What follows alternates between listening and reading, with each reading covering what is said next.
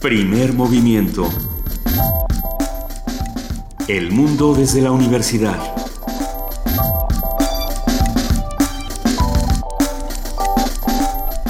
Muy buenos días, son las 7 de la mañana con 6 minutos desde este 22 de abril. Arrancamos así primer movimiento aquí en Radio UNAM en nuestras dos frecuencias, en el 86. no es cierto, 89.1 y en el 860 de AM. Bienvenida Juana Inés de esa. Bienvenido Benito Taibo, muchísimo, muchísimo gusto estar contigo. es el 96.1 de FM. Eh, a ver, es viernes. Bienvenidos. Bienvenidos. Eh, ¿Ves? 860 de AM, 96.1 de FM. Nos pueden escuchar por la aplicación TuneIn, por eh, internet y por diferentes vías. Hay bastantes estamos todos, estamos un poco maltrechos entre entre la lluvia y la maldita primavera nos tienen un poco maltrechos. Hoy, no nos acompañará nuestra compañera y amiga eh, Luisa Iglesias, pero mañana estará al pie del cañón transmitiendo desde la fiesta del libro y la rosa ella y Mario Conde. Y el domingo estaremos de nuevo este binomio fantástico llamado Juana Inés de esa y Constituido por Benito Taibo y Juana Inés de esa. Ah. Y eh, Benito, hoy tenemos un montón de cosas, así es que vamos, a empezar. Rápidamente decir solamente que el tema de la planta pajaritos en Coatzacoalcos, ya el número de muertos ha llegado a 24, 18 desaparecidos, es terrible lo que está sucediendo, pero bueno, ayer estuvo de visita el presidente con parte de su gabinete, incluyendo el secretario de Educación Pública, que no me quedó muy claro qué estaba haciendo ahí, pero bueno, la gente está preocupada, hay todavía 18 desaparecidos, veremos qué va sucediendo. Lo veremos, Benito, entre, entre, lo, entre, no, antes de que suceda, perdón, tendremos hoy al Centro Centro Universitario de Teatro, al maestro Erwin Vieita, él es maestro de actuación de segundo año y nos va a hablar sobre la participación de sus alumnos en la fiesta del libro y la rosa con el espectáculo Entre el amor y el mar. Ocio, hoy es viernes de ocio. Hansel y Gretel, la ópera. Una conversación con la maestra Isabel Ábalos, directora artística del Ballet de la Ciudad de México, que se están presentando ya en nuestra ciudad. Estará también con nosotros, como todos los viernes, Rosa Beltrán, eh, titular de la Dirección de Literatura de la UNAM, hablando sobre todo lo que van a hacer este fin de semana en la fiesta del libro y la rosa. Van a hablar de Cervantes, por supuesto, van a hablar de Shakespeare, de Garcilaso, de todos estos autores y eh, estarán con nosotros en cabina regalando libros, así es que no se despeguen ni de Radio UNAM ni del libro y la rosa.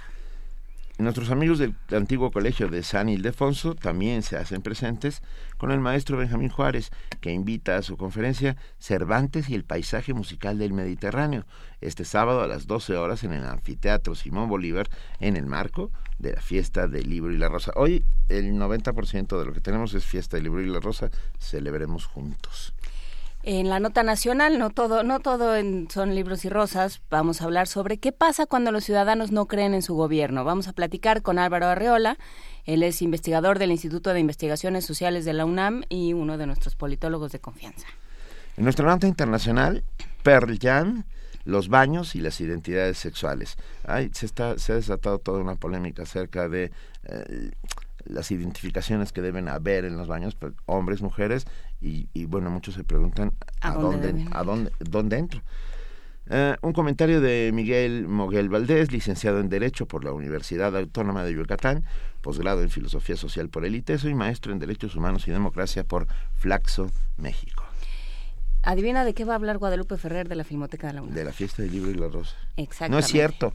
Las nominaciones no, no, no, va a hablar de... Sí, tengo un problema la verdad de hacer la escaleta. Venga, la fiesta del libro y la rosa sigue entre nosotros. Pero como también suceden cosas aquí en, en Radio UNAM, vamos a platicar de esta obra Benito antes de Juárez, que se presenta en la sala Julián Carrillo, entrada libre todos los viernes en nuestra sala Julián Carrillo aquí en Adolfo Prieto 133. Vamos a platicar con Esteban Castellanos, él es director y actor, él es Benito Juárez en esta obra Benito antes de Juárez. Recuerdan que ayer hablábamos acerca de esta pretensión de China de convertirse antes de 2050 en una potencia futbolística. Pues bueno, ¿cómo diablos se forma una potencia futbolística? Y hablaremos con alguien que sabe de ello.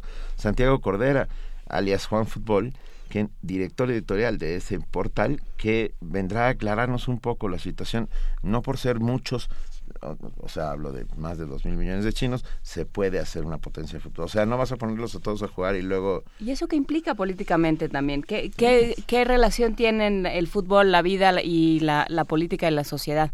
Y para cerrar nuestra, nuestro día de hoy, platicaremos con José Luis Paredes Pacho, que no solo, esperemos que nos hable también de Prince y no solo de la fiesta del Lego y la Rosa, porque nosotros, nosotros somos perfectamente legos en la materia, pero Pacho seguramente tendrá algo que decir. nuestra experta en Prince no... no sí, Luisa, Luisa lo que pasa es que no se pudo levantar del golpe tremendo. Sabe que de este golpe ya no va a levantar. Murió Prince Ah, sí, cierto, murió, Prince, Murió en Prince a los 57 años de edad por una cosa extrañísima, diagnosticado inicialmente con una gripe. Ah, es algo extraño. Hoy el condado de Clark hará una autopsia para saber las causas verdaderas de ello. Se supone que estaba ya preparando un nuevo disco y su autobiografía que saldría en 2017. Eso es todo lo que sé de Prince. Muy bien.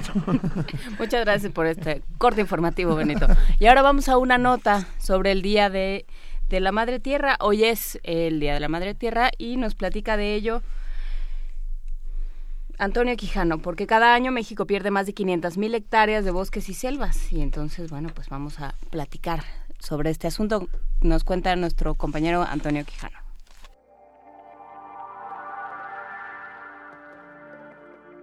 Este 22 de abril es el Día de la Madre Tierra y este año la celebración coincidirá con la firma en Nueva York del Acuerdo de París sobre Cambio Climático que fue aprobado el 12 de diciembre de 2015. Los países que asignaron el documento se comprometieron a trabajar para limitar el aumento de la temperatura global por debajo de los 2 grados centígrados y ante los graves riesgos implementar acciones urgentes para lograr que sea menos de 1.5 grados centígrados. El tema de este año para celebrar el Día de la Madre Tierra son los árboles. El objetivo es plantar 7.8 millones en los próximos 5 años para combatir el cambio climático, pues se sabe que absorben el exceso perjudicial de CO2 de nuestra atmósfera, así como los olores y gases contaminantes como óxidos de nitrógeno, amoníaco, dióxido de azufre y ozono. Otros beneficios de los árboles es que nos permiten contrarrestar la pérdida de especies y ayudan a las comunidades a lograr la sostenibilidad económica y ambiental a largo plazo, además de proporcionar alimentos, energía e ingresos. De acuerdo con la FAO, Organización de las Naciones Unidas para la Alimentación y la Agricultura, desde 1990 se han perdido 129 millones de hectáreas de bosques, una superficie equivalente a la de Sudáfrica. Las zonas de África y América del Sur son las más afectadas en el periodo de 2010 a 2015, con 2.8 millones y 2 millones de hectáreas respectivamente. En su informe presentado en septiembre de 2015, en el marco del 14 Congreso Forestal Mundial, la FAO aclaró que a pesar de esta destrucción, una superficie cada vez mayor de áreas forestales ha sido protegida. En México se calcula que cada año se pierden 500.000 hectáreas de bosques y selvas. La Comisión Nacional Forestal informó que en lo que va del año se han registrado 3.974 incendios forestales que afectaron 46.871 hectáreas es el doctor Arturo García Romero, investigador del Instituto de Geografía. Bueno, yo creo que la, la, problemática que presentan actualmente los sistemas forestales es grave en un país como México. Yo creo que la sociedad está empezando a entender que nuestras acciones sobre los sistemas naturales pues inciden de alguna manera negativa y que los daños pueden revertirse en daños a la misma sociedad. Yo creo que todos nosotros quisiéramos dejar un mejor pues planeta, un mejor país para las futuras generaciones. Yo creo que así como pensamos siempre en dejarles una cuenta bancaria a nuestros hijos, es todavía más valioso pensar en dejarles pues un medio ambiente sano donde ellos puedan desarrollarse plenamente. Para el doctor Víctor Barradas Miranda, investigador del Instituto de Ecología de la UNAM, el problema de la deforestación se ha recrudecido por el cambio en el uso de suelo. La convicción que si pudiéramos de alguna manera reforestar hacia la restauración todo el planeta, otra sería la, el problema que tendríamos realmente. El problema es este, que hemos ido deforestando, deforestando, deforestando, hemos ido este, cambiando el uso del suelo tremendamente, drásticamente, para producir alimentos, para lo que sea, pero lo hemos ido transformando. Ante esta situación, el especialista propuso una serie de acciones. Tratemos de, de alguna manera de reforestar en nuestro máximo eh, nuestro máximo esfuerzo por reforestar este país. Y no solo el país sino todo el mundo la ciudad etcétera por un lado. Y por otro lado que reduzcamos nuestros consumos. O sea, si nosotros reducimos muchos consumos, podemos de alguna manera, pues, reducir todas estas problemáticas que tenemos, a lo mejor desaparecen, y entonces sí, iremos a tener un, un Día de la Madre de Tierra, una Tonatzin, una Pachamama, como usted quiera llamarla. Eso es lo que yo estaría, este, de alguna manera, invitando a la gente que lo haga. Para el doctor Barradas Miranda, la reforestación urbana podría mitigar los problemas en la contaminación del aire del Valle de México. Lo que tenemos que hacer es fomentar la reforestación de la ciudad, que tengamos un bosque urbano, por llamarlo de alguna forma, como dicen muchos por ahí, más eficiente, que, que este bosque urbano nos dé más beneficios. Hay un árbol que puede tomar hasta 10 kilogramos de ozono en un día. Eso se me hace una cantidad enorme en la cual no estaríamos sufriendo con estas contingencias ambientales que se están presentando día a día. Habla el doctor García Romero del Instituto de Geografía.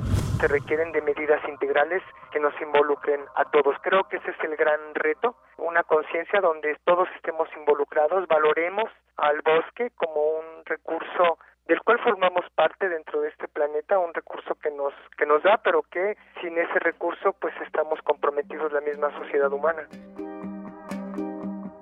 Para Radio UNAM, Antonio Quijano.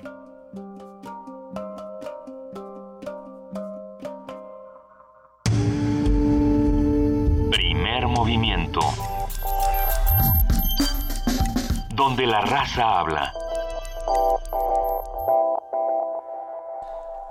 Como ustedes bien saben, mañana comienza la fiesta del libro y la rosa. No solamente estará en el Centro Cultural Universitario, en donde, desde el cual estaremos transmitiendo mm, mañana Luisa Iglesias y Mario Conde, el domingo Juan Inés de Esa y un servidor. Pero no solo sucederá Ahí también estará en el Centro Cultural Tlatelolco, en la Casa del Lago Juan José Arreola, en, en, el antiguo colegio de San Ildefonso. En el Museo Universitario del Chopo. En el Chopo. O sea, la fiesta del libro y la rosa es una fiesta de la universidad que se celebra en muchos de sus espacios. Pero bueno, hoy tenemos en la línea al maestro Erwin Vieitia, maestro de actuación de segundo año del Centro Universitario de Teatro, que nos habla sobre su participación, la participación de sus alumnos en esta fiesta del libro y la rosa 2016 con el espectáculo Entre el amor y el mar. Maestro Vieitia, muy buenos días. Muy buenos días, hola eh, Benito, Juan Inés, un saludo. Muchas gracias. gracias. Un saludo. Eh, ¿qué, ¿qué, es esta esta puesta en escena, bueno, este espectáculo entre el, el, amor y el mar? ¿Qué van a ver nuestros amigos? Mira, este, en realidad es una selección de sonetos de William Shakespeare que uh -huh. trabajamos nosotros en segundo año. Esto lo venimos haciendo desde hace ocho años, desde en realidad desde que el, la, la, la, la, fiesta del libro y la rosa este, se ha hecho aquí a, en el Centro Cultural Universitario uh -huh. y es una posibilidad para nosotros de, de mostrar un poco el, el, el, pequeño trabajo que en segundo año estamos realizando. Es, es importante para nosotros que ellos eh, ganen herramientas para para trabajar con textos eh, tan buenos, tan bellos como los de Shakespeare. Nuestra principal eh, objetivo es que ellos trabajen y que el público pueda conocer eh, pues la obra poética del escritor, ¿no? de Shakespeare. Nosotros trabajamos con Shakespeare uh -huh. específicamente, aunque quisiéramos tener más tiempo para trabajar también con Cervantes, ¿no? Pero en realidad no son los objetivos directos de, de la clase. ¿no? Se, se olvida que, que, Shakespeare escribía sonetos también, ¿no? Te puedo comparar con una tarde de verano y todos estos, ¿no? Roses, una rosa ah, en el invierno de nuestro descontento. Este, bueno, ¿no? Sí, o sea, tiene tiene piezas breves que son enormemente ricas. Son sonetos distintos de como los, los conocemos en, en español, pero son... Una, son piezas poéticas fantásticas también. Son fantásticas. Eh, sí, no, uno tiene que entender que además Shakespeare como, como buen autor de teatro a veces no había trabajo directo sobre el teatro. Entonces la, la pluma se rentaba justamente para poder eh, sobrevivir, ¿no? Entonces, bueno, es el caso de los primeros 25 sonetos que son directamente sobre, eh, son, compuestos para una sola persona y a partir de ahí uno puede observar el, eh, pues el desenvolvimiento de Shakespeare a través de, de las imágenes poéticas que, que, que utiliza, ¿no? Son fantásticas y creo que lo más importante es que 400 años después eh, nos siguen haciendo, o sea, nos siguen reflejando parte de nosotros, ¿no? Eso es lo más maravilloso. Y eso es lo que los eh, chicos encuentran cada vez que lo trabajan, ¿no? Su relación personal con alguien muerto desde hace 400 años, ¿no? Y, y es fantástico, ¿no? Perfecto. Entonces, ¿cuándo va a estar? ¿En qué, ¿En qué momento de la fiesta del libro y la rosa y en cuál de todas las sedes del libro y la rosa va a estar? Esto? Nosotros trabajamos en casa, es decir, en el Centro Cultural Universitario, ahí es donde está eh, el Centro Universitario de Teatro, ahí está. Nosotros eh, tenemos dos presentaciones, a las 11 y a las 4 de la tarde. Perfecto. ¿Sábado o domingo? Sábado. Es mañana sábado. sábado. Mañana sábado a las 11 de la mañana y a las 4 de la tarde. Perfecto, pues ahí estarán también los micrófonos de Radio UNAM por si quieren darse una vuelta. Muchísimas gracias, maestro Erwin Vietia, maestro de actuación de segundo año del Centro Universitario de Teatro. Muchísimas gracias, Juan Inés. Benito, este, muchísimas gracias por este espacio. No, hombre, Erwin, pero a ver, sí, los culminamos a que lleguen hasta nuestra cabina y por lo menos nos dejen dos sonetos de Shakespeare para pasar el día. Claro que sí, no, no, bueno, cuando escuchen una canción brasileña por ahí, este, seguro que nosotros podemos, este, eh, pasar con ustedes y este compartírselo a todo el auditorio. Perfecto, pues entonces eh, ya estamos apalabrados, nos ponemos de acuerdo. Muchísimas gracias, Erwin Vietia. No, por nada. Un abrazo. Buenos días, igualmente. Primer movimiento. Donde todos rugen, el puma ronronea.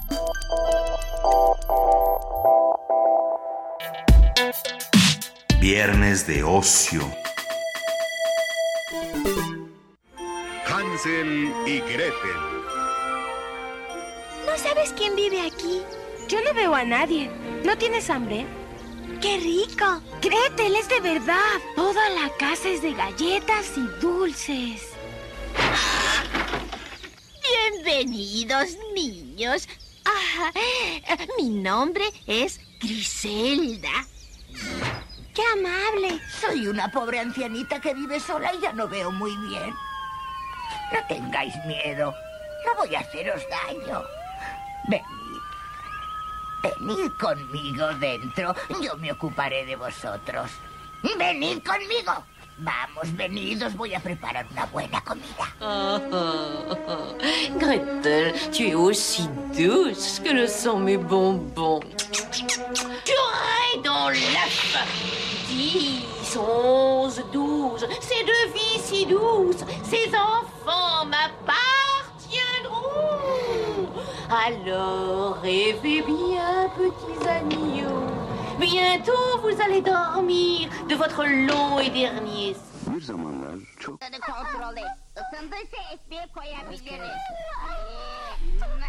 Este collage que están ustedes escuchando es eh, algunas versiones de la tradicional obra Hansel y Gretel.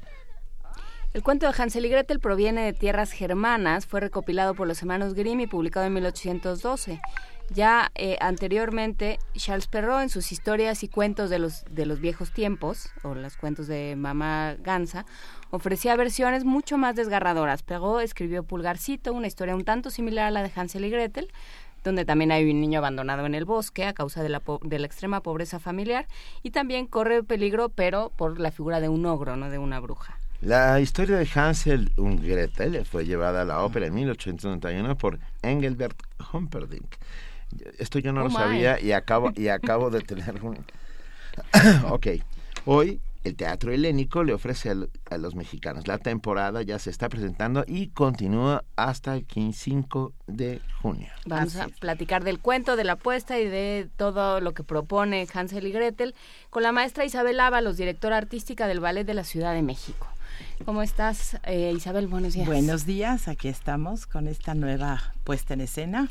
Cuéntanos eh, que, cómo es esta puesta en escena, qué propones, ópera, es ballet, qué es. El inicio del interés del Ballet de la Ciudad de México tomar este cuento es porque de alguna forma podemos introducir a los niños al bel canto, para que ellos conozcan las diferentes tesituras de voz y puedan de alguna manera relacionarlos con los movimientos de los personajes.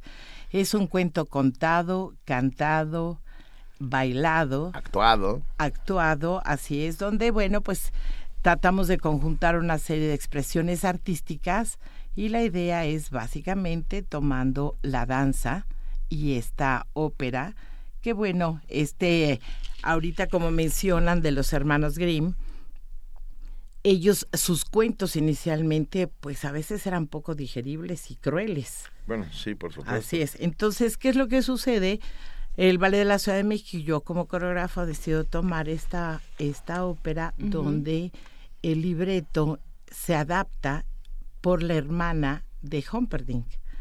Adapta este libreto de tal manera en que se vuelve un poco más noble, porque eran al principio criticados. Al principio los hermanos Grimm pusieron eh, el personaje de la mamá, entonces, cuando hace que se pierdan los hijos, empezó un poquito de crítica a decir cómo es que la madre puede dejar que sus hijos se pierdan, pero ahora los deja ahí en el bosque. abandonados, ¿verdad? Entonces, pues era todo un poquito la época donde eh, todas las carencias medievales, porque era en esa época donde más o menos eh, empezaban a darse cuenta que había pobreza, que de alguna manera pues mejor los abandonaban a su suerte, entonces deciden poner la madrastra para que el personaje eh, eh, como madre pues no se viera tan cruel. Pero bueno, ahora la, la hermana de Humperdinck decide este retomar no el personaje de la mamá y el cuento es nada más de de por un castigo los manda a recoger fresas. Pero cuando se entera que hay una bruja que puede lastimarlos, entonces emprende el camino con su esposo a rescatar a sus hijos. Eh, menos mal. Ah, uno de estos días que hablar de la figura de la madrastra en la cultura popular, ¿eh? Hay un libro muy interesante que se llama La bruja debe morir. Siempre hay un libro muy interesante al, respecto de lo que sea. No, se llama La bruja debe morir, es de Sheldon Kasdan. Y lo que dice es, la figura de la madrastra sirve para desdoblar a la madre entre lo bueno y lo malo. Entonces la mamá, que además en los cuentos tradicionales siempre está muerta, este, o, casi siempre está muerta, eh, se mantiene como la, la, buena, la que quiere a los niños, la que cuida a los niños y la madrastra, pues es, esta, esta figura. O sea, es esto muy de los niños de tú no eres mi mamá porque seguramente yo soy una princesita a la que abandonaron y este y un día van a venir por mí mis verdaderos padres porque tú eres una persona muy mala, muy mala que me castiga y entonces tú no eres mi mamá. Entonces, para eso sirve, o sea, hay toda una articulación en los cuentos tradicionales para, para explicar no solo el mundo, sino la forma como opera, eh, o bueno, hay un, por lo menos teorías que dicen que hay toda una articulación para explicar cómo opera la, el crecimiento emocional. De, ahora, de hecho, en los hermanos Grimm, cuando muere la bruja, es que muere la, la, este, la madrastra. Muere la maldad. Muere la maldad, entonces lo relacionan y es como el padre regresa a buscar a sus hijos. Es el padre es el que, el, que los encuentra. Y bueno, de esta adaptación que nosotros tenemos es noble, es eh, dentro del, de este, del basado en el cuento original, pero vamos llevando de la mano pues esta ópera que originalmente son tres actos y once, once escenas. Se lleva a cabo con un, una duración y un tiempo que es muy digerible para los niños, la narración que los va llevando de la mano en todo lo que es la acción, la actuación y el canto, y de alguna forma, bueno, pues el niño aprende la lección donde decimos que el bien siempre vence al mal, Sí. Perdón por la pregunta, pero ¿en qué idioma está cantada? En español. Ah, está cantada. Ah, en sí, español. está O sea, cantada es en una español. adaptación. Es una adaptación y hay una traducción que se, que se hizo y hay un arreglo musical que nosotros también eh, hicimos para hacer de esta ópera algo mucho más corto y más digerible. De hecho, Humperdinck como compositor siempre se caracterizó por tener, hacer algo ligero, fácil y digerible, ¿no? Y cuando uno escucha esto, pues también es importante darse cuenta que él se basó en muchas de las eh, del folclore de su este de su lugar natal, ¿no? Entonces es muy digerible y muy entendible la música. A ver, ¿y está, eh, está interpretado por niños? Está interpretado por bailarines, bailarines profesionales. O sea, no, Así son, es. no son niños. No son niños. ¿Y qué les pasa? ¿Qué pasa con los niños cuando se acercan a estos textos? Porque pues ya están muy contados. Así es. Bueno, justamente la idea del Ballet de la Ciudad de México es que los niños y los padres en este caso, porque en un final dependen los niños pequeños, ¿verdad? De que los padres los acerquen a estas expresiones, donde hay un contacto y hay una energía diferente con el bailarín, con esa energía viéndolos directamente, no pues a través de una televisión o a través de eh, su computadora. Ese contacto les da a ellos una un enriquecimiento muy especial. Ellos siguen toda la acción, se emocionan y de alguna manera los sensibiliza. La estamos tratando y lo hemos logrado porque la respuesta de los niños ha sido muy buena y el agradecimiento de los padres más al ver que los niños logran ese momento de concentración para seguir la acción del, de todo, tanto de la, del canto, de la narración, como del movimiento. ¿Y cuánto dura? Dura una hora. No, con todos los salos. Perfecto, una Ah, hora. Perfecto. Sí, ¿Con el- no con- más. ¿Con intermedio o no? Sin intermedio. Sin intermedio, es una Es que hora. El intermedio muchas veces lo que sucede es que desconecta Es al cierto. niño, desconecta al, al espectador. ¿Cuántos bailarines en escena? Cuenta. 17 bailarines, Bueno. incluyendo al, al narrador. Ay, me, me gusta. Y están en el Teatro Helénico.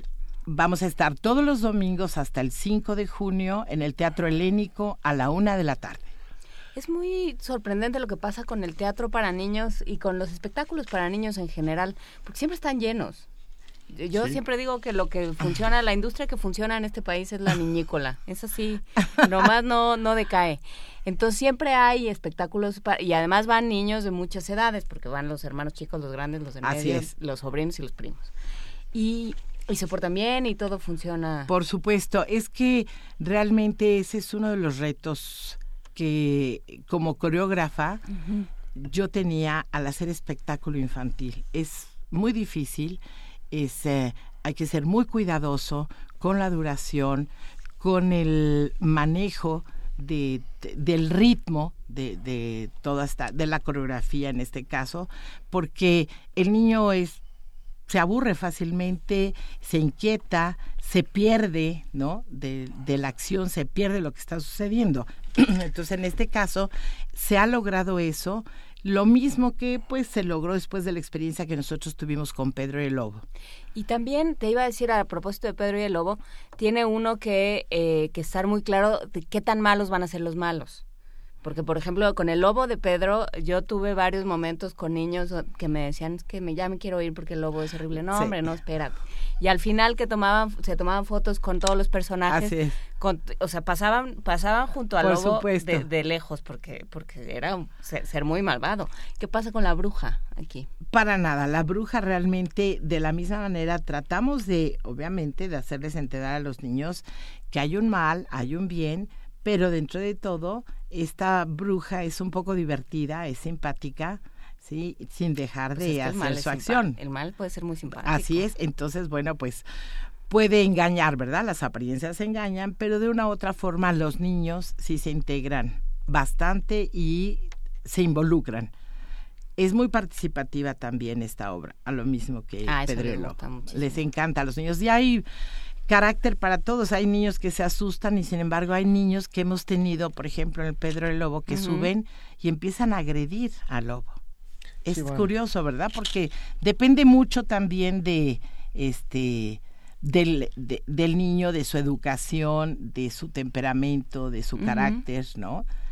Entonces, bueno, pues nosotros como, como Vale de la Ciudad de México siempre hemos tenido una gran respuesta por parte de los padres de agradecimiento porque tratamos de darles un espectáculo que aunque es didáctico, al mismo tiempo es lúdico. Cuéntanos, eh, maestra Isabel Ábalos, directora artística del Ballet de la Ciudad de México, ¿qué tipo de danza utilizaron para montar Pedro, eh, digo Hansel y Gretel? Hansel y Gretel básicamente es clásico y donde podemos eh, mostrarlo de una mejor manera es cuando bajan los ángeles y cuidan y protegen esa escena que es una de las más famosas dentro de lo que es la ópera donde los niños hacen sus oraciones, vienen los ángeles y después viene el hada del rocío que los despierta con las pequeñas gotitas de rocío.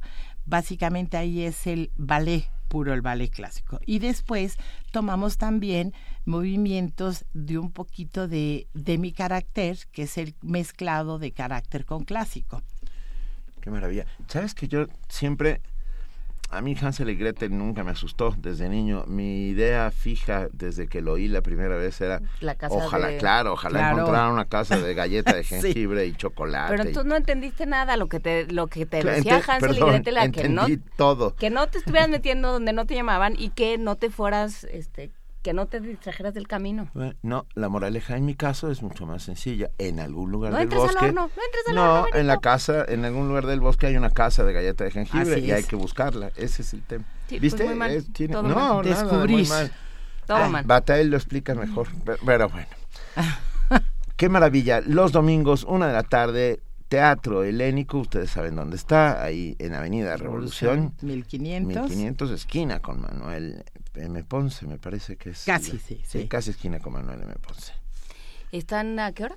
A, la, una, de la, tarde, esperándolos con mucho gusto. Van a ver que se van a divertir todos. Estamos seguros. Lo de van a apreciar. Estamos completamente seguros de ello. ¿Y el narrador cómo funciona? Porque en estas cosas es muy importante, como en Pedro y el Lobo también. Así es. El narrador es el hilo conductor, ¿no? Y de alguna manera, el único personaje que yo no metí en canto fue justamente la mamá.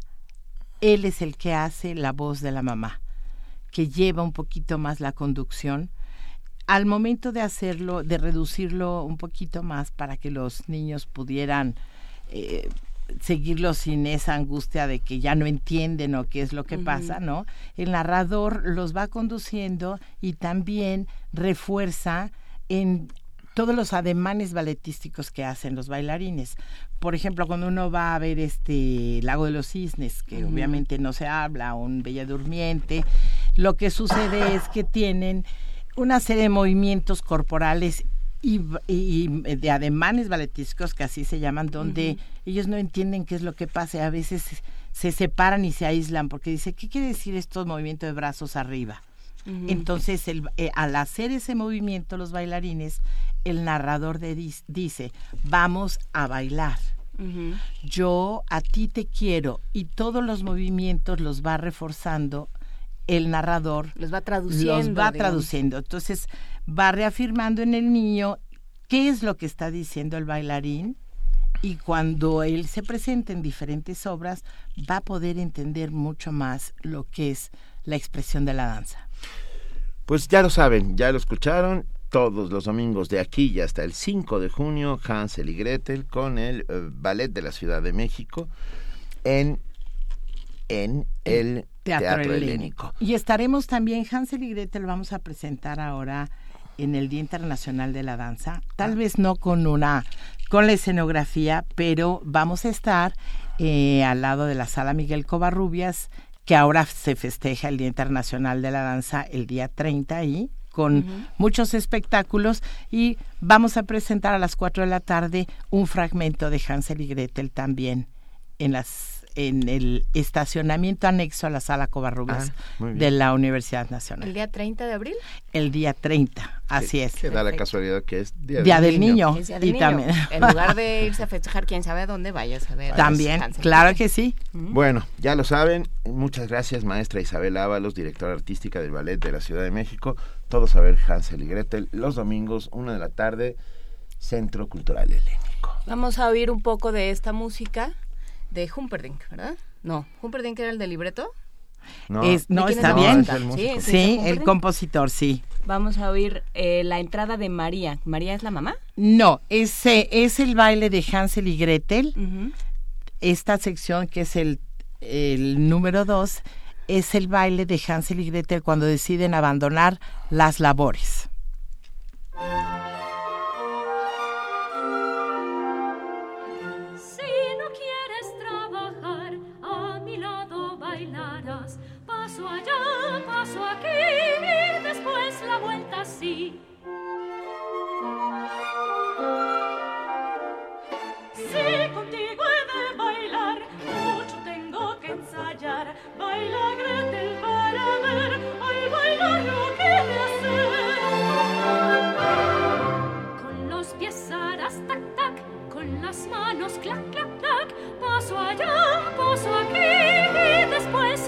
Con los pies haré tac tac, con las manos clac clac clac, paso allá, paso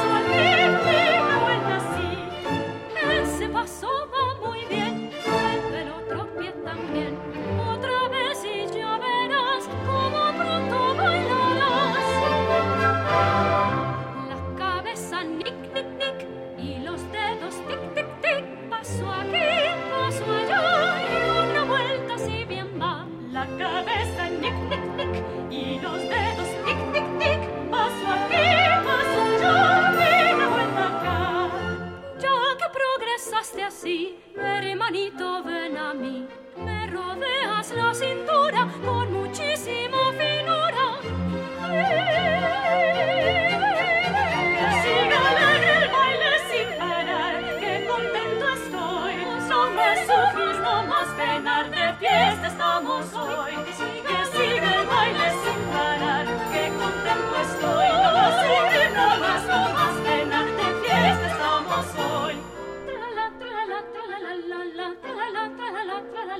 Gira, gira, gira, vamos Hansel, gira, gira y baila sin parar. La rueda gira y gira siempre así sin descansar. Apártate, apártate, me vas a marear. Con las muñecas como tú no quiero yo bailar. Ya ven aquí Primer movimiento. Para afinar el día.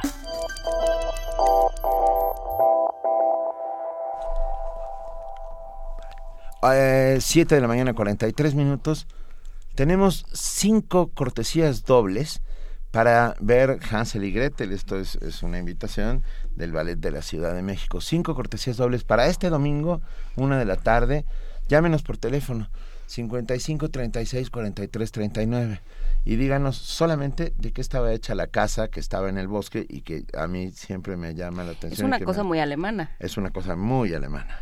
Y ya está, no muy alemana, pero ya está en la línea Rosa Beltrán, titular de la Dirección de Literatura de la UNAM. ¿Cómo estás, Rosa? Oye, muy, eh, no muy alemana, pero sí muy amante también de la casa de Hansel y Gretel. Venga. No, no era el sueño de la infancia. ¿Verdad que sí? Estamos en esa discusión de qué, qué es lo que enseña Hansel y Gretel. Benito dice que a perderse en el bosque por si aparece una casa de jengibre. Yo No, digo que a lo portarse dijiste, bien de qué es la y casa. hacer las labores. No sé, a imposibilitar las dietas después, pero qué felices nos hacían. Por supuesto. Y entonces, Querida Rosa. Beltrán, ¿qué vas a hacer este fin de semana?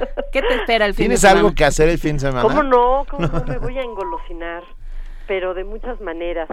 Ya sé que hemos hablado de la fiesta del libro de la rosa, ustedes también han hablado de esto, pero eh, pues es que no no nos cansamos de decir que hay mucha expectativa y que y que van a ser días fantásticos el sábado y el domingo porque están llenos de actividades que tienen que ver con la literatura y con otras artes también porque va a haber eh, muchos stands de libros. Yo ya tengo mi lista no igual que igual que en la fila hay momentos en el año donde uno va apartándose un espacio para buscar los libros que quería.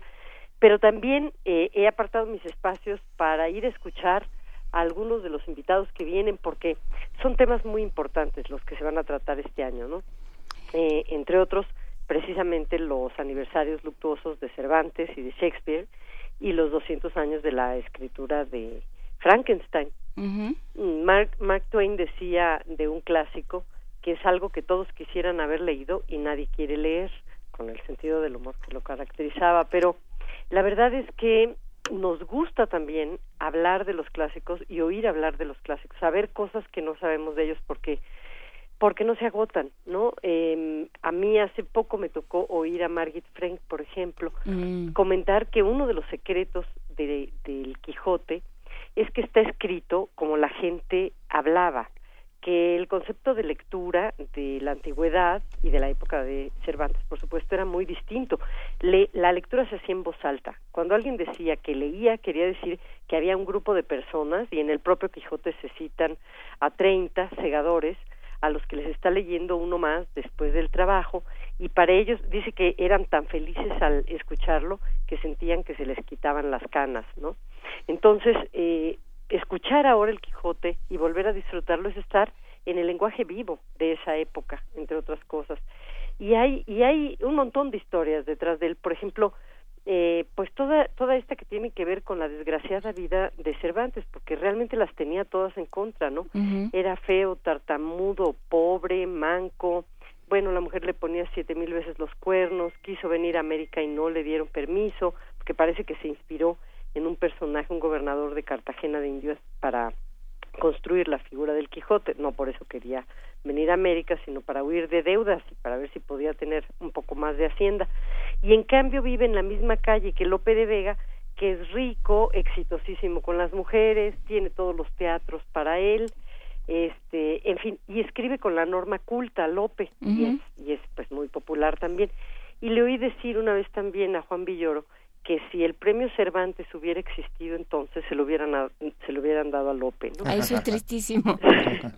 Oye, y también eh, hemos hablado mucho del Quijote, pero se nos olvidan las novelas ejemplares que para mí, que soy más, eh, más de, de cuento y de, y de historia sintética, me parecen un prodigio todas ellas, la española e inglesa, la ilustre fregona, eh, del coloquio de los perros. y qué sentido del humor tienen, ¿verdad? En eso, eh, además, digamos, de la parte de la moraleja, están llenas de guiños y de malicia. Y eh, coinciden, yo creo, cada uno, por supuesto, que en su en su lengua y, y, y Shakespeare es muchísimo más barroco, por extraño que eso suene, eh, pero coinciden en que son historias tomadas de de lo popular, de lo que se oía, ¿no? Recreadas, porque por ejemplo la fierecilla domada de Shakespeare, pues también tiene que ver con el hombre que casó con mujer brava de nuestra tradición, es exactamente la misma historia, ¿no? Pero pero pasa de otro modo. Y sí, claro, Cervantes tiene también el licenciado Vi- Vidrier, el coloquio de los perros, como dices tú. Y, y en el caso de Shakespeare hay otra cosa que, que a mí me va a gustar mucho escuchar, que tiene que ver con las distintas adaptaciones, porque los significados van cambiando según quién adapte y en qué época adapte. Y realmente empezamos a leer a Shakespeare, si, si se puede decir que eso sea Shakespeare, eh, a partir de las traducciones del siglo XX. Antes eran interpretaciones de interpretaciones, Claro. ¿no? Hasta que lo tradujo, pues digamos, eh, gente como Tomás Segovia o Edmundo Paz Soldán o, o la propia María Enriqueta González Padilla. Eh, y sin embargo, de todas maneras hay una enorme fuerza en las historias. Tú comentabas, Benito, la vez anterior, que parece que están pues todas las pasiones ahí, ¿no? La Eh. ambición por el poder, el poder detrás del poder, este, bueno, hasta el abuso de los hijos eh, por los padres, ¿no? En el Rey Lear. y, y además de, de todos los temas, pues están estas sentencias en, en Shakespeare y yo quisiera eh, pues despedir el programa bueno en primer lugar diciéndoles que se acerquen a todas estas actividades que vamos a tener que va a haber eh, desde la mañana hasta la noche en la dirección de literatura tenemos eh, varios libros que se van a presentar a distintas horas. Cada hora se presenta un libro. Tenemos el programa Enrédate con un libro en el que con que den ustedes su correo electrónico obtienen de inmediato un libro de la Dirección de Literatura y además la oportunidad de saber cada semana cuáles son eh, los, las tres actividades más importantes que tenemos y eh, que se acerquen también a la mesa redonda del nacimiento del monstruo, lo que ocurrió en ese verano de 1816 en Villa Diodati, porque pues vamos a hacer una pequeña actuación. Eh, Shelley, que va a ser Hernán Lara, Lord Byron, Vicente Quirarte, William Polidori, que va a ser Bernardo Ruiz, y su servidora, que voy a hacer la de Mary Shelley. Ya Oigan, tengo no puedo ir de monstruo. ¿Van a tener su corralito de comedias? Muchas preguntas. Este, bueno, solo les anticipo que ya tengo mis faldones y sí entro en ellos y estoy muy contenta de que pues de que voy a hacer Mary Shelley.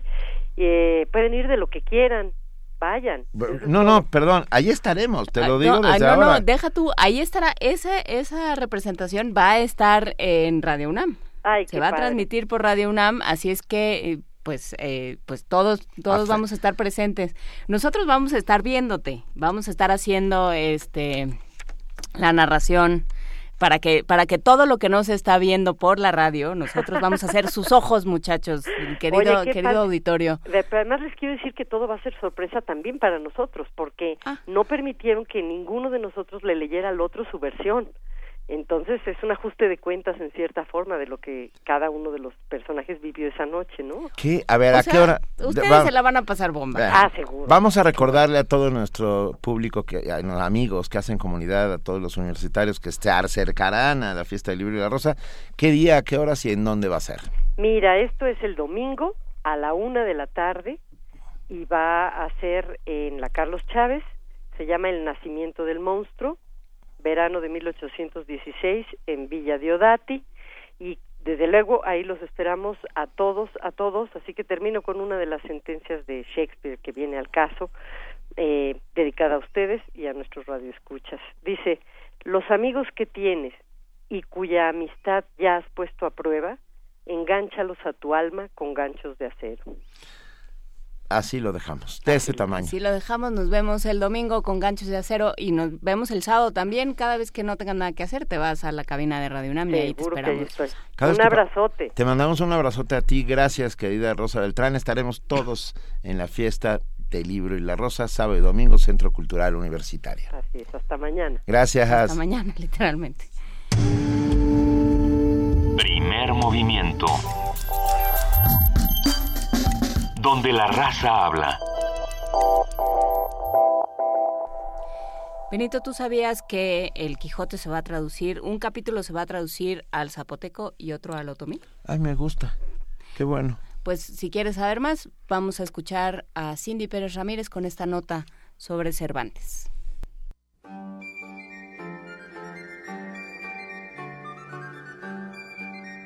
Se cumplen cuatro siglos de la muerte del príncipe de los ingenios, Miguel de Cervantes Saavedra. Para conmemorarlo, España y el mundo han preparado una serie de exposiciones, conciertos, montajes teatrales y de danza, ciclos de cine, publicaciones y estudios. Entre las actividades que se realizan en Madrid, destaca la visita a la tumba de Cervantes en la iglesia de San Ildefonso del convento de las Trinitarias Descalzas.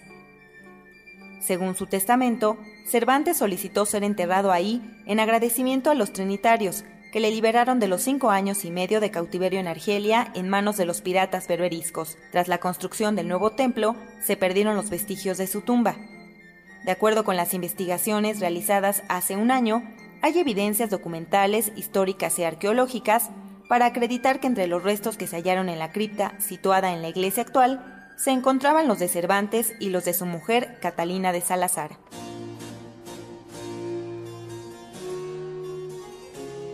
Hay cualquier cantidad de hechos curiosos en torno a la conmemoración luctuosa del escritor más sobresaliente de la lengua española. En septiembre de 2014, un catalán llamado Diego Buendía inició la publicación de la obra Don Quijote de la Mancha a través de una singular estrategia. El joven se dio a la tarea de crear un algoritmo para poner la obra en fragmentos de 140 caracteres y programar tweets durante casi 600 días. Así, la cuenta de arroba el Quijote 1605 terminó en 17.000 mensajes, justo antes del homenaje para el cuarto centenario de la muerte de Cervantes. La iniciativa contó con más de 8.000 seguidores de varios países, entre ellos España, Puerto Rico, México, Costa Rica, Paraguay, Argentina, Chile, Perú, Honduras, El Salvador, Guatemala y Ecuador, entre otros. La novela que relata las aventuras del ingenioso Hidalgo ha sido traducida de manera completa a 58 idiomas, la primera al inglés en 1612. Al respecto, la Universidad Complutense de Madrid organizó un proyecto para que cada capítulo y preliminares de El Quijote sea traducido en una lengua diferente hasta llegar a 150. Quijote Políglota se presentará en noviembre próximo y nuestro país participará con la traducción en otomí del capítulo 72 de la obra. El traductor y académico de la Facultad de Estudios Superiores Acatlán, Raimundo Isidro Alavés, será el responsable. Simplemente como una forma de promover la literatura de grandes personalidades, tanto a nivel internacional como mexicanos, que mi lengua en cierta forma se ha traducido más en, forma oral y muy poco en forma escrita, entonces pues hay que fomentar la escritura. Una obra que tiene mucho contenido y sobre todo pues por el personaje, realmente en la literatura que se presta muchas veces para la, para la fantasía, para abrir mejores senderos para la vida del ser humano. Entonces pues una invitación para la lectura. Otro dato curioso que seguro no sabías es que la editorial La Otra H sacó a la venta la novela de Cervantes en la que a través de 200 páginas el valiente Don Quijote se convierte en un samurái de la Mancha. Sin duda, esta es una gran oportunidad para acercarse al hombre y al mito, pues como indica la Comisión Nacional para la Conmemoración del cuarto centenario de la muerte de Miguel de Cervantes en España, hay muchos Cervantes para compartir y recorrer en 2016. Para Radio UNAM, Cindy Pérez Ramírez.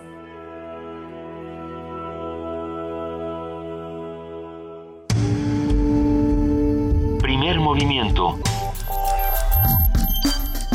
Donde todos rugen, el puma ronronea.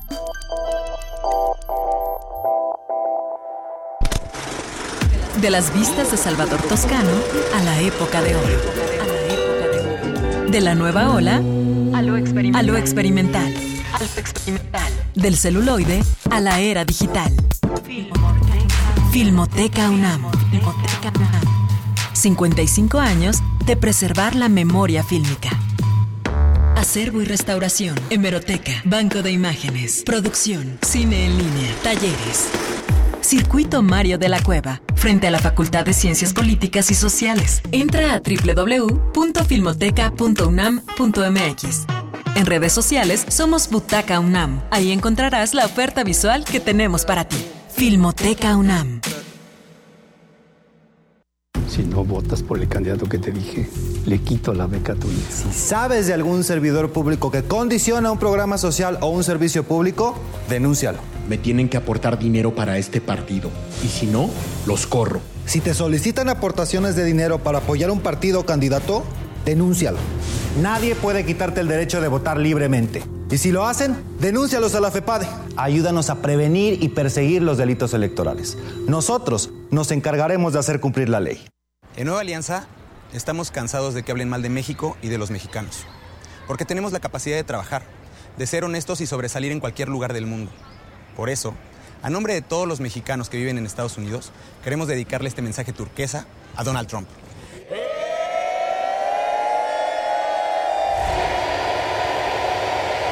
Que te traduzcan el resto. A México se le respeta. Vamos, turquesa. Vamos, nueva alianza. En nuestro país, el incremento de embarazos a temprana edad va en aumento. Y no solo eso, cerca de 280 mil jóvenes adolescentes entre los 12 y 19 años de edad se ven obligadas a abandonar sus estudios cada año. En el Partido Verde, impulsamos una ley que pueda garantizar el derecho a la educación de madres jóvenes, otorgando becas y el derecho a guardería, buscando mejorar sus oportunidades de desarrollo y calidad de vida. Partido Verde. La plasticidad y lenguaje corporal de la danza se hará presente en el mes de abril. Vergüenza, de Manuel Márquez. Paisajes itinerantes, de Cecilia Lozada.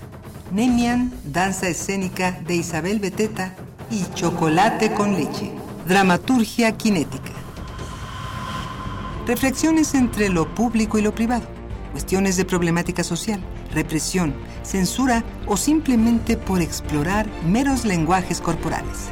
Son temas que se presentarán en la sala Julián Carrillo todos los martes a las 20 horas. Adolfo Prieto número 133 en la Colonia del Valle, a dos cuadras del Metrobús Amores. La entrada es libre. Más información en www.radiounam.unam.mx. En Encuentro Social queremos escribir la Constitución de la Ciudad de México contigo. Es nuestra oportunidad de hacer historia, de que por primera vez las reglas las hagamos nosotros y no los políticos de siempre. Queremos una ciudad sensible, segura e incluyente. Una ciudad donde la ley sirva a la gente, no a una clase política privilegiada. Por una constitución hecha por ciudadanos. Escribámosla nosotros. Este 5 de junio, vota Encuentro Social. La ciudad es increíble, muy creativa. Yo creo que esta ciudad crece todos los días, pero hay crecimientos en los cuales no estamos de acuerdo, que ni siquiera nos toman en cuenta. Parece que no tenemos ni voz ni voto como ciudadanos. La nueva constitución va a servir para que tú participes en la toma de las grandes decisiones de la ciudad y sobre todo va a servir para combatir la impunidad. Estamos frente a una gran oportunidad para construir una nueva historia para la ciudad.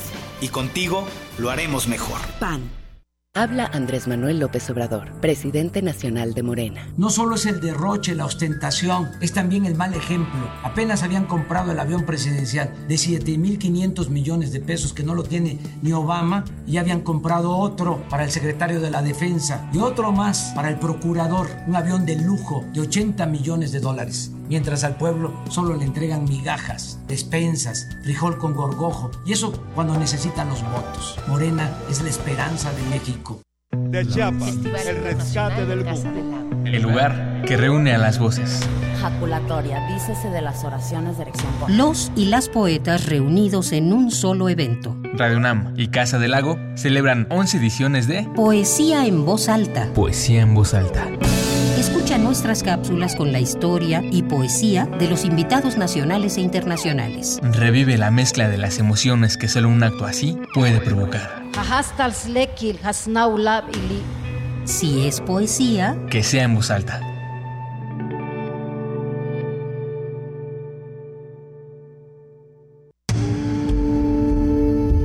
Primer movimiento.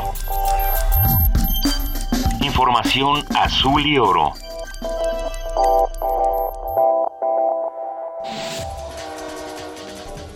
Corte informativo.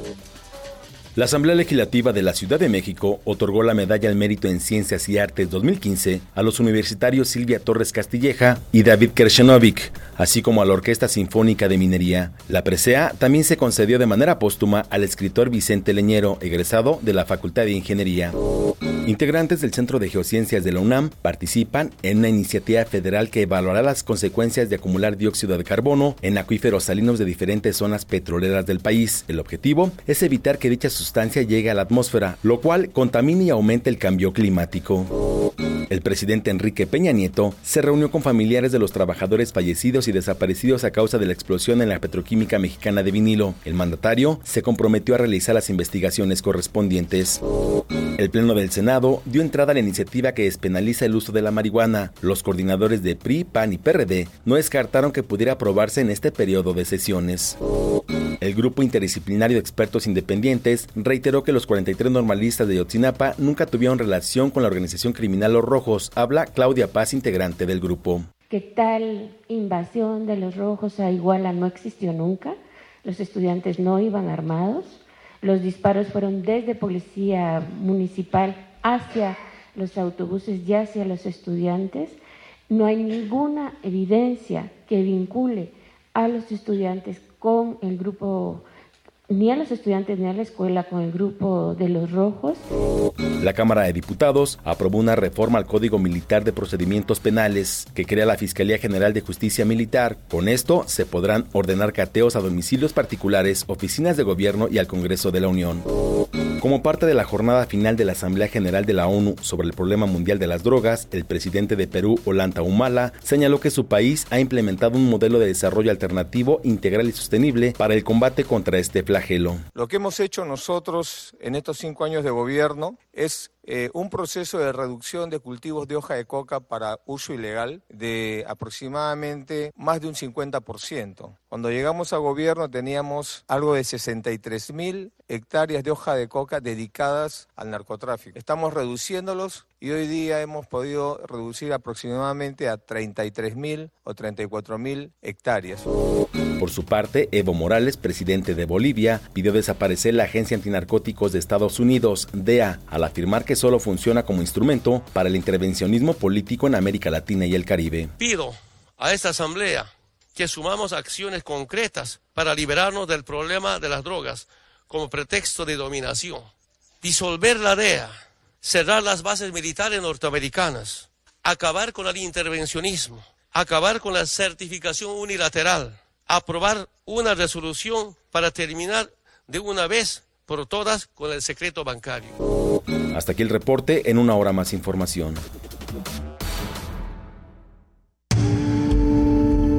Primer movimiento. Donde la raza habla. Son las 8 de la mañana con 5 minutos. Estamos el viernes 22 de abril. Aquí los acompañamos en primer movimiento con la Inés de esa y yo. Y tenemos un regalo. ¿Cómo no te voy a querer, Benito? ¿Cómo? Pues no, ¿cómo no te voy a querer yo a ti? Pero tampoco, también, ¿cómo no voy a querer a los Pumas? Ah, gracias a Rectoría. Tenemos cinco pases dobles para Pumas contra Tijuana. Hoy a las 10 de la noche. A las 10 de la noche.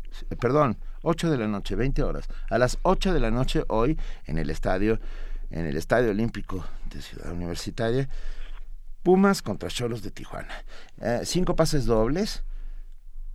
Hay que venir a recogerlos hoy antes de las 5 de la tarde, porque si no, pues, pues no. Hoy a las 5, antes de las 5 de la tarde, con uno de los pilares de este programa, que es Guillermina Blancas, que está eh, eh, a las vivas y muy muy dispuesta siempre en el en la subdirección de información. Ella es quien quien reparte las cajas mágicas quien administra las cajas mágicas quien contesta los teléfonos quien se encarga de nosotros. Así es que sí ya, eh, llámenos por teléfono 55 36 43 39 los primeros cinco que nos llamen y nos digan Quiero vamos, vamos ¿Cómo no te voy a querer? Dígale, dígale a Vania Nuche dígale a Vania cómo, no, no la van a querer.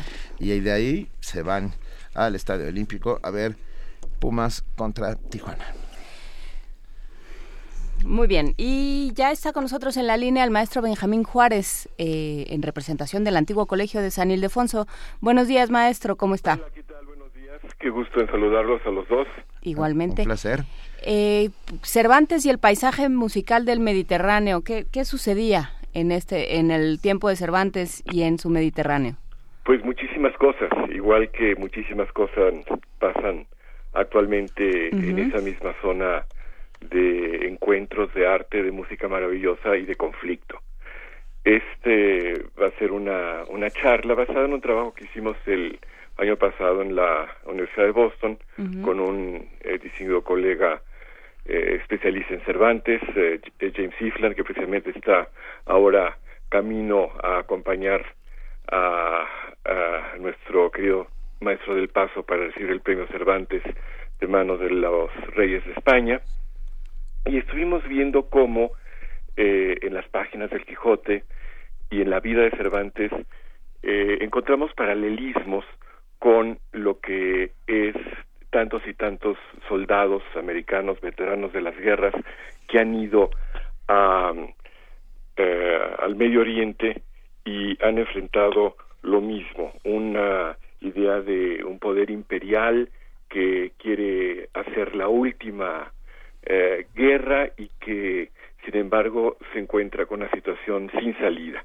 También otro distinguido colega de la universidad, el doctor Basevich, eh, un eh, pacifista eh, extraordinario, porque él empezó su carrera como militar, llegó a ser coronel, eh, alumno y maestro de West Point, fue dos veces a Medio Oriente, su hijo de 27 años fue a Irak y murió en la guerra y se ha vuelto uno de los más uh, eh, relevantes eh, autores en cuestionar qué es lo que hace Estados Unidos en, en ese lugar. ¿Por qué no se puede ganar esa guerra?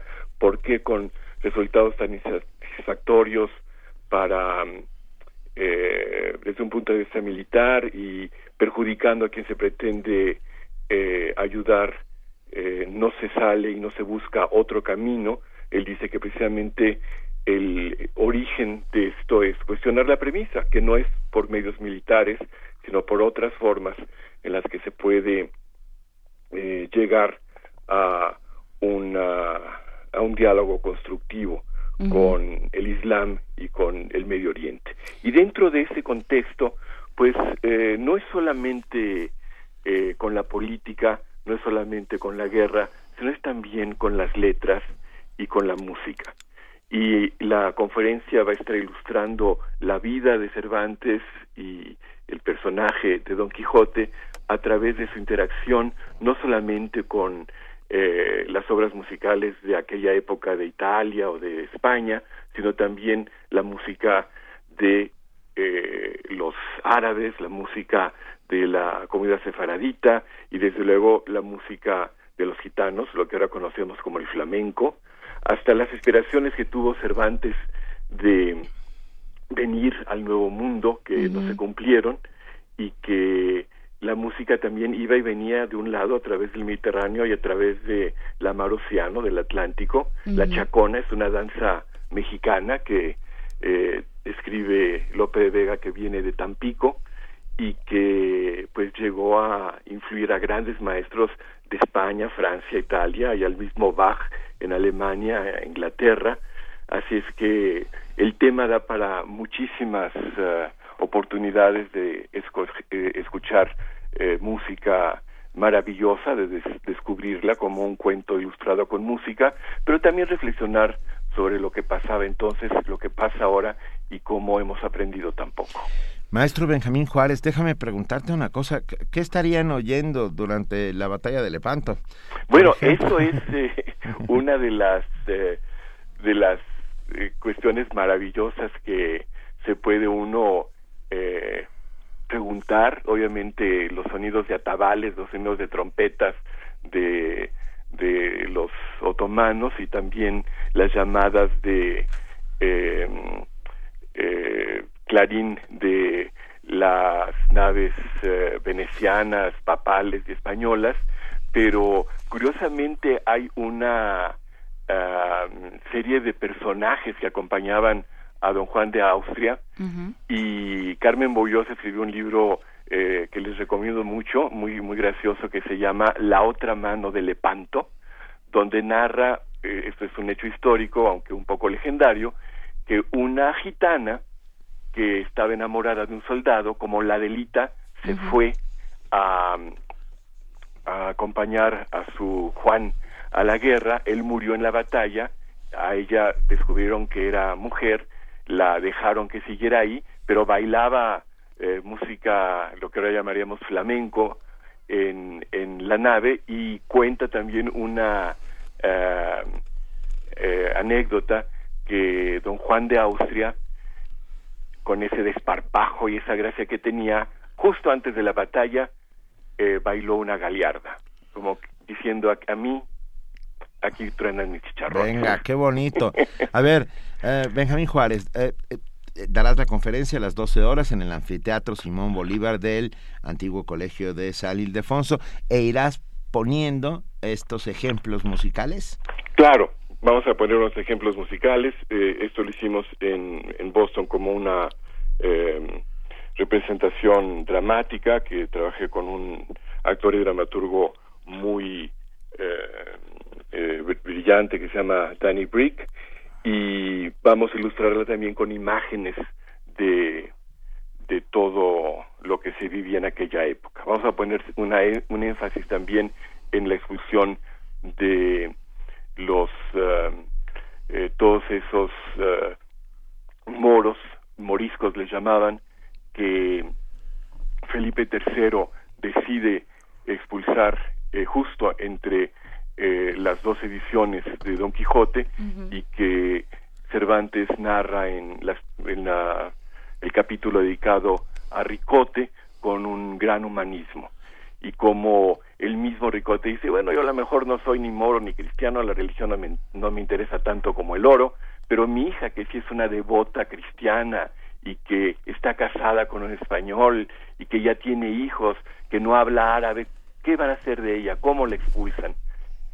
Y ahora Hay que recordar que en aquella época eh, apodaban a Felipe II el prudente y a Felipe III el piadoso, que tenemos políticas del otro lado del río con gente imprudente y despiadada que amenaza nuevamente con expulsar a la gente como, como los moriscos trabajan el campo, pues eh, se rompen familias, se deshace la economía, viene una tragedia que, que llevó a una tercera bancarrota al imperio español y los moriscos en aquella época no pensaban que se iba a cumplir la ley y se cumplió.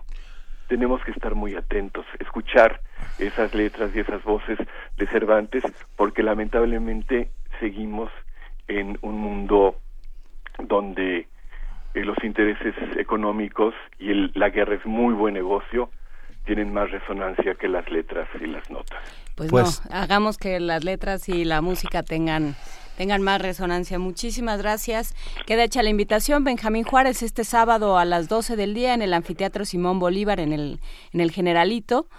En el marco de la fiesta del libro y la rosa, el antiguo colegio de San Ildefonso invita a esta conferencia Cervantes y el paisaje musical del Mediterráneo. Gracias. Y quisiera nada más concluir también invitándolos a que el domingo 24 a las 5, para culminar estas actividades, vengan a oír a María Aura y al director de artes del British Council, Edgardo Bermejo, haciendo lecturas en voz alta con fragmentos de Shakespeare, porque también este año celebramos al gran poeta de la lengua inglesa. Va, un abrazo, gracias Benjamín. Benito, gracias, un abrazo igual. Hasta luego. Chao. Hasta luego. Primer movimiento. Donde la raza habla.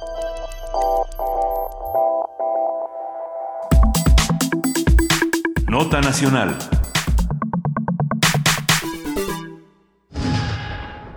no tenemos el gobierno que, lo, que nos merecemos. O bueno, si alguien en México piensa que se merece este gobierno, pues es como decía Vargas Llosa, un masoquista. Como gobierno, hoy nos ocupa precisamente sembrar las mejores condiciones, trabajar porque nuestro país tenga los mejores espacios para que cada individuo pueda escribir sus historias personales de éxito que, igual que esta vez, todas las veces que vayan a tratar temas que nos involucren, nos den espacios para escuchar nuestra opinión y, peticiones como le están haciendo ahora, y como la Ley General de los Derechos de las Niñas, Niños y Adolescentes lo dice. Lo que nosotras y nosotros queremos hacer es participar en que sea realidad la nueva ley, en que todos los niños, niñas y adolescentes estemos revisando y verificando que se esté cumpliendo. Queremos que nos rindan cuentas de los gastos que se están haciendo para ver en qué estamos avanzando, en escuela, salud y otros temas, y que nos den información para ver si se está llevando a cabo lo que dice esta ley. Es por esto que les pedimos que hagan valer y que no solo se quede en un papel. Es importante que tengamos información para tomar buenas decisiones y que no sea la última vez que asistamos a este tipo de eventos. Es indispensable que nuestra participación sea frecuente en este sistema y en los que se crearán en nuestros estados y nuestros municipios.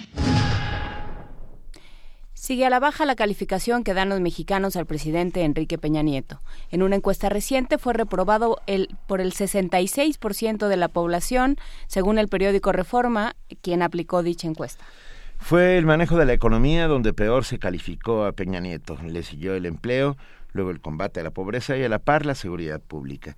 En esta encuesta los mexicanos expresaron su preocupación por el deterioro del país y consideraron que las decisiones tomadas hasta el momento por el presidente Peña Nieto no mejorarán la situación de México.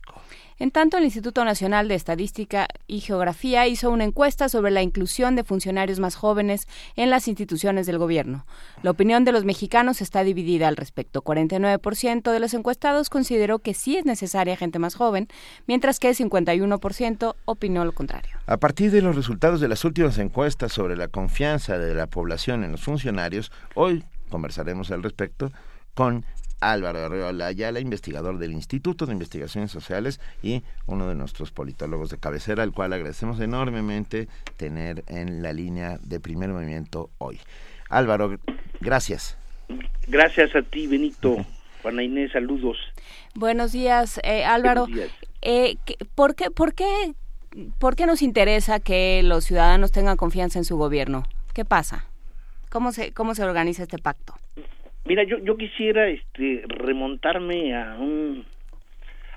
les voy a leer una, una, este, una síntesis, una pequeña, un pequeño párrafo de una conclusión que hizo Samuel Ramos, que ustedes conocen muy bien a través de la lectura del perfil del hombre y la cultura en México, que, se, que escribió antes del laberinto de la soledad de Octavio Paz. Y yo creo que don Samuel Ramos atinó mucho en lo que ahora precisamente estábamos escuchando y en lo que se discute con particularidad en la academia, que es la falta de confianza en las instituciones y en el sistema mexicano. Cito a, Ramos, dice, para hablar de los mexicanos, dice, la obsesión de sí mismo, la constante atención por el propio yo, implican, como es natural, una falta correlativa de interés por los demás una incomprensión por la vida de los prójimos. En una palabra, las reacciones del carácter frente al sentimiento de inferioridad conducen todas al individualismo y lesionan en mayor o menor grado los sentimientos hacia la comunidad. No se puede negar el hecho de que en México es débil el espíritu de cooperación y la disciplina a la colectividad. En conjunto, nuestra vida tiende a la dispersión y a la anarquía, con menoscabo de la solidaridad social. Esto lo decía Samuel Ramos hace casi 70 años. No, bueno. Todavía prevalece en mucho sentido porque creo que para explicar la desconfianza de los gobernados hacia los gobernantes en nuestro país es que tenemos que reflexionar sobre muchas de las formas estructurales con las cuales se ha tratado de identificar o satisfacer las expectativas de la ciudadanía y el actuar de un gobierno. Y en este sentido, pues, se pueden hacer muchas objeciones desde desde desde la academia, pero lo que sí es cierto es de que nosotros vemos y observamos una una sociedad apática, una sociedad subordinada, una sociedad escasamente participante, un poco parafraseando también las formas y maneras en que Almon y Berba en 1963 identificaron a la cultura política de los mexicanos. Entonces esto resulta muy importante porque hoy día hay una cantidad de encuestas que nos permiten confirmar que son muchas décadas en las que la desconfianza hacia quien gobierna aumenta cada vez más. Mm. Y esto, pues, a diferencia de los años 50 que hablaba Ramos o de los años 60 que también se hizo la encuesta famosísima de Almon y Berma, la cultura cívica. Entonces, eh, creo que poco hemos avanzado en ese sentido. Pero, Álvaro, mm, también estoy pensando en don Daniel Cosío Villegas, pues. Pero, pero, pero déjame preguntarte una cosa, Álvaro. Eh, particularmente este sexenio está asignado ah, por, por una baja en las encuestas. Quiero decir, en los últimos vamos a poner 10 sexenios, ah, ah, había un tope de confianza que iba arrancando con el inicio de, del mandato y que hasta el cuarto año se sostenía y luego bajaba estrepitosamente porque ya había un nuevo un nuevo Tlatoani al cual considerar. Y, y en el caso de Peña Nieto, a partir del primer año, empezó a caer eh, estrepitosamente y sin signos de recuperación aparente. Sí, esto, esto es muy, muy, muy particular en cuanto al, al, ejercicio del gobierno de Peña Nieto. Pero si nosotros analizamos lo que sucede desde la primera encuesta, la, la Secretaría de Gobernación desde 2001 hizo una encuesta nacional sobre cultura política y prácticas ciudadanas. Hasta 2012, yo conozco la última de 2012, no no conozco, desconozco si Peña Nieto haya proseguido con esta encuesta nacional sobre cultura política y prácticas ciudadanas, pero al menos hay cinco, la de 2001, 2003, 2005, 2008 y 2012, en donde no ha aumentado, ¿sí? La confianza hacia la presidencia de la República y como bien lo dices, ha decrecido en este en este régimen. Quizá quizá también es cierto porque la exposición que ha tenido Peña Nieto en cuanto a errores ha sido mucho mayor que la de los otros. Y que tal vez en este, en este sentido arroja una hipótesis Benito Juan Inés yo creo que el sistema político mexicano ya no tiene las máscaras y ya no tiene los mecanismos tradicionales que políticamente echó a andar en los años 30, 40, hasta, los, hasta la década de los 80 para amortiguar ¿no? o limitar las demandas de la población. Y este es uno de los grandes éxitos que decía, por ejemplo, Roger Hansen, Cosío Villegas, todos los que se han acercado a estudiar el sistema político mexicano ha sido precisamente lo, lo, que llamaron alguna vez la paz del PRI descansaba precisamente en la habilidad que tenía el sistema político para limitar el número de demandas y para aumentar la capacidad de su éxito al satisfacer cierto, a ciertos sectores que tenían mayor relevancia. ¿sí? Estoy pensando ahorita que, por ejemplo, el sistema político, cómo actúa ante el fenómeno de la marihuana. Hay una aparente demanda colectiva y, inmediatamente tiende a satisfacer esa, pensando, pensando muy mal que el éxito de esa satisfacción pueda redundar en un éxito hacia la presidencia o hacia el mismo gobierno. Son los mecanismos que ya no empiezan a funcionar, que yo creo que eso en los, en los últimos 15 años se vienen agotando. Este es uno de los problemas que tiene el, régimen mexicano. Pero yo, yo me regresaría eh, un poco en esta conversación, Álvaro Arriola, y te llevaría a eso que decías al principio. Creo que eh, comenzaste, si, si entendí bien, diciendo algo hay también de responsabilidad en, en este pacto que se ha roto de en los ciudadanos. Sí. Que, yo creo que tenemos mucha responsabilidad, Juana Inés, porque finalmente yo creo que no hay que olvidar que la cultura mexicana, bueno, es un híbrido de, de varias, ¿no? Sobre todo nuestras tradiciones indígenas y el mestizaje. Tenemos que entender a veces que esta conducta de subordinación y localismo apatía, cinismo le llamo yo, forma parte de una de, años y de siglos, ¿no? De construcción a la cual es muy difícil a veces modificar. Digo, el, mismo la, la, misma transformación maoísta descansaba en una frase muy interesante, ¿no? Lo más difícil que tiene una sociedad para modificar es su cultura y en este caso la cultura política de los mexicanos es escasa, es apática y no tiene interés, no se motiva más que en determinados momentos y espacios, cosa de lo cual se ha aprovechado los políticos profesionales, el modelo de régimen que descansa en esto que estamos observando. Y que bueno, finalmente creo que sí tenemos que asumir autocríticamente que los mexicanos a veces no estamos dispuestos a participar más en el ejercicio de la política como nos lo descubren todos los trabajos que se han hecho alrededor de ella este es uno de los graves problemas que, que no hemos podido dar solución. Ah, Álvaro Arreola, me, quedé pensando que se puede recuperar la economía, se puede recuperar ah, ah, la sociedad, se puede reconstruir incluso el tejido social, ¿no? Con mucho esfuerzo, pero la confianza es algo que se recupera poco, no es casi imposible de recuperar. Es casi imposible y sobre todo cuando en nuestro país en los las últimas encuestas serias, por ejemplo, que hablo de las de Secretaría de Gobernación, las que hizo muy bien el Instituto de Investigaciones Jurídicas en los últimos años, apuestan precisamente a que el deterioro es mayor, sobre todo en aquellos actores políticos. Se deteriora la imagen del presidente como se deteriora cada vez más la de los partidos políticos.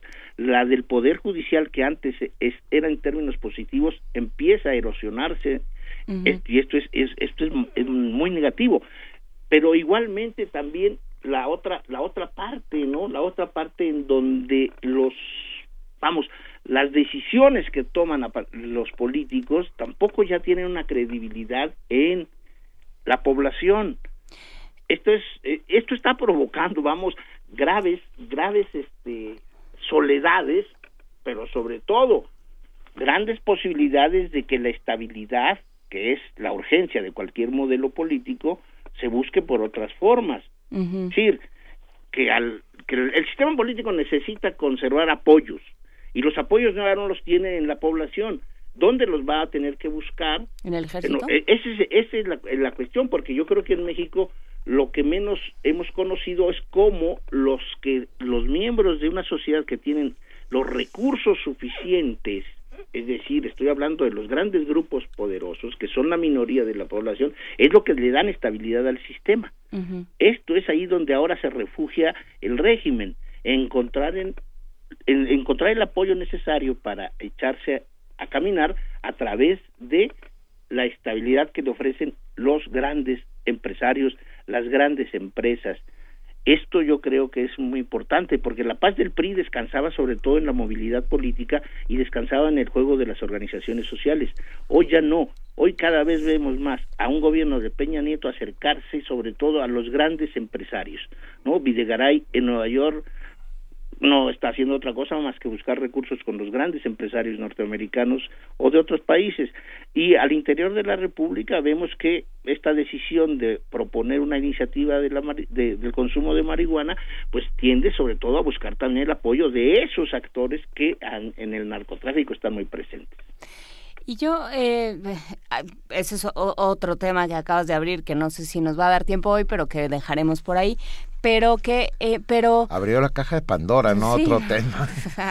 sí, anda, anda, desatado. Pero a ver, yo eh, regreso a los ciudadanos porque creo que un poco eh, también es importante sugerir, no sé si falta la confianza o que es mucho más fácil, no sé, es mucho más fácil como ciudadanos ante este horror y este caos, ¿no? Esta falta absoluta de estabilidad, como, como lo dices tú, es más fácil decir todo es culpa del gobierno y por lo tanto yo ya no les creo. Eh, es que aquí, mira, uno de los problemas serios es de que no se han modificado sustantivamente los apoyos difusos o concretos hacia el, hacia el régimen o hacia, sus, hacia, sus, hacia sus dirigentes. Pero, y lo que vemos, por ejemplo, lo que, si nosotros comparamos lo que opinaba la población mexicana en el año de 1959, cuando se hizo la encuesta famosa de Almon Iberba sobre cultura política, y luego la que levantó jurídicas con el mismo modelo, con la misma metodología en el 2009, 50 años después, sí, encontramos que el, las dudas, vamos por decirlo así, para no darles todos los datos que hay en, en esta encuesta, la, la desconfianza creció. En lugar de amortiguarse, con 50 años de progreso, crecimiento, desarrollo, nuevas, nueva legalidad, etcétera, etcétera, amplitud en la participación y competencia política, no aumentó la confianza. Al contrario, los índices de desconfianza crecieron en el sistema legal, en las libertades, en la democracia, en la justicia. Y esto es, pues, significativo, porque, porque después de después de 50 años de una de una de una gran encuesta que se hace toda, siguen prevaleciendo por ejemplo decayeron los partidos decayeron los diputados decayó la policía y sigue prevaleciendo algo que para el régimen actual y, y el anterior le sacaba ronchas los maestros. Los maestros todavía en 2012 2013 14 sigan teniendo la confianza mayor de las instituciones que actúan en la política mexicana. Esto es muy importante.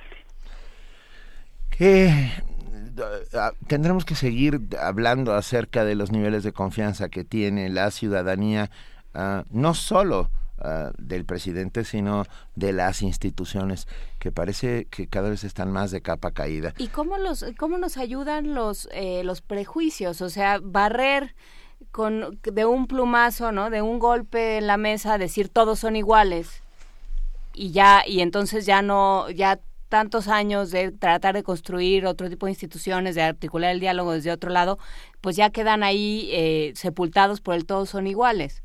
No, no, para, para, los, para la población no todos son iguales, Juana Inés. Mira, por ejemplo, un, un dato, en 2000, 2006, por ejemplo, en una escala del cero donde cero es nada y diez es mucho, ¿sí? la confianza que tenía la población nacional ah, era mayor en un sector de la de, de, México, los médicos, ¿sí? Los médicos tenían una credibilidad de 7.8, ¿sí? Y el que menos confianza, es decir, la, la que menos atracción tenía o valoración una institución que no se le valoraba, al menos se le reprobaba, eran los partidos políticos y la policía.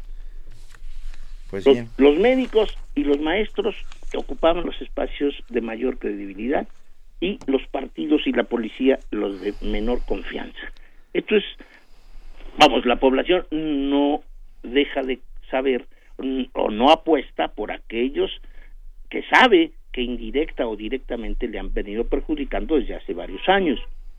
desconfía de aquellos en donde solamente ve un egoísmo y no un espacio de solidaridad y de generosidad.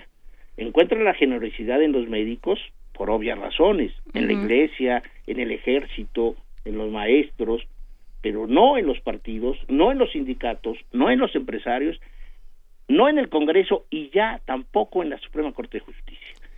Estas son de las son muestras de encuestas que se han hecho desde la misma Secretaría de Gobernación. Entonces, conocen muy bien lo que está sucediendo, conocen el sentir de la población, ¿sí? Y yo creo que piensan todavía, como en la década de los años 50, que la paz del PRI es eterna y que no tiene modificación alguna. Este es su grave error, un grave error. Álvaro Arreola Ayala, investigador del Instituto de Investigaciones Sociales de la UNAM, amigo y colaborador del Primer Movimiento. Es un grave error, pero es un, es un error que nos afecta a todos. Platicaremos de ello, Álvaro Arreola. Gracias. Muchísimas gracias. Un abrazo. Un abrazo a todos. Primer movimiento. La vida en otro sentido.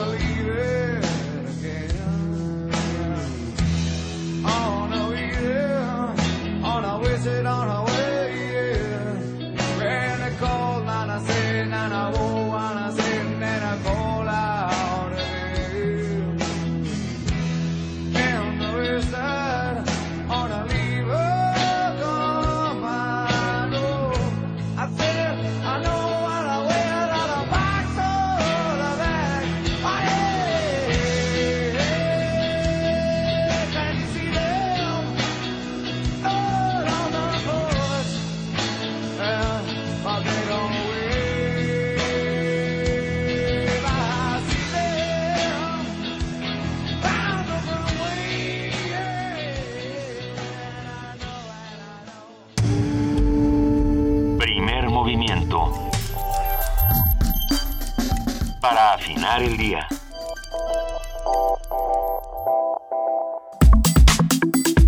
Nota Internacional.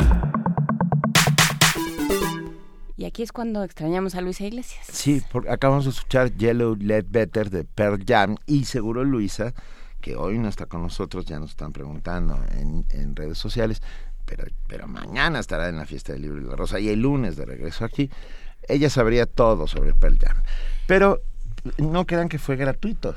Nada. El tema es que Todo está eh, mágicamente planeado. ustedes sí saben quién es Pearl Jam.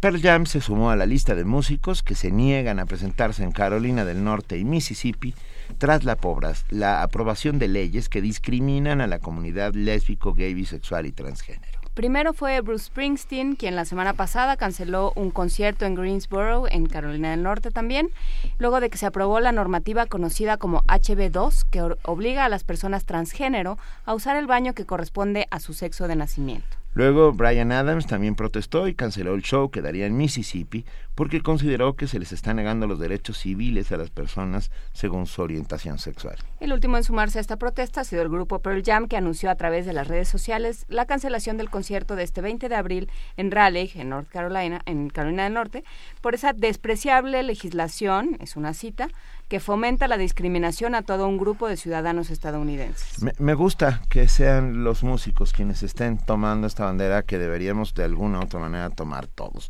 A partir de la cancelación del concierto de Pearl Jam, conversaremos hoy sobre la inclusión, las nuevas definiciones de identidad y las manifestaciones en México en este sentido.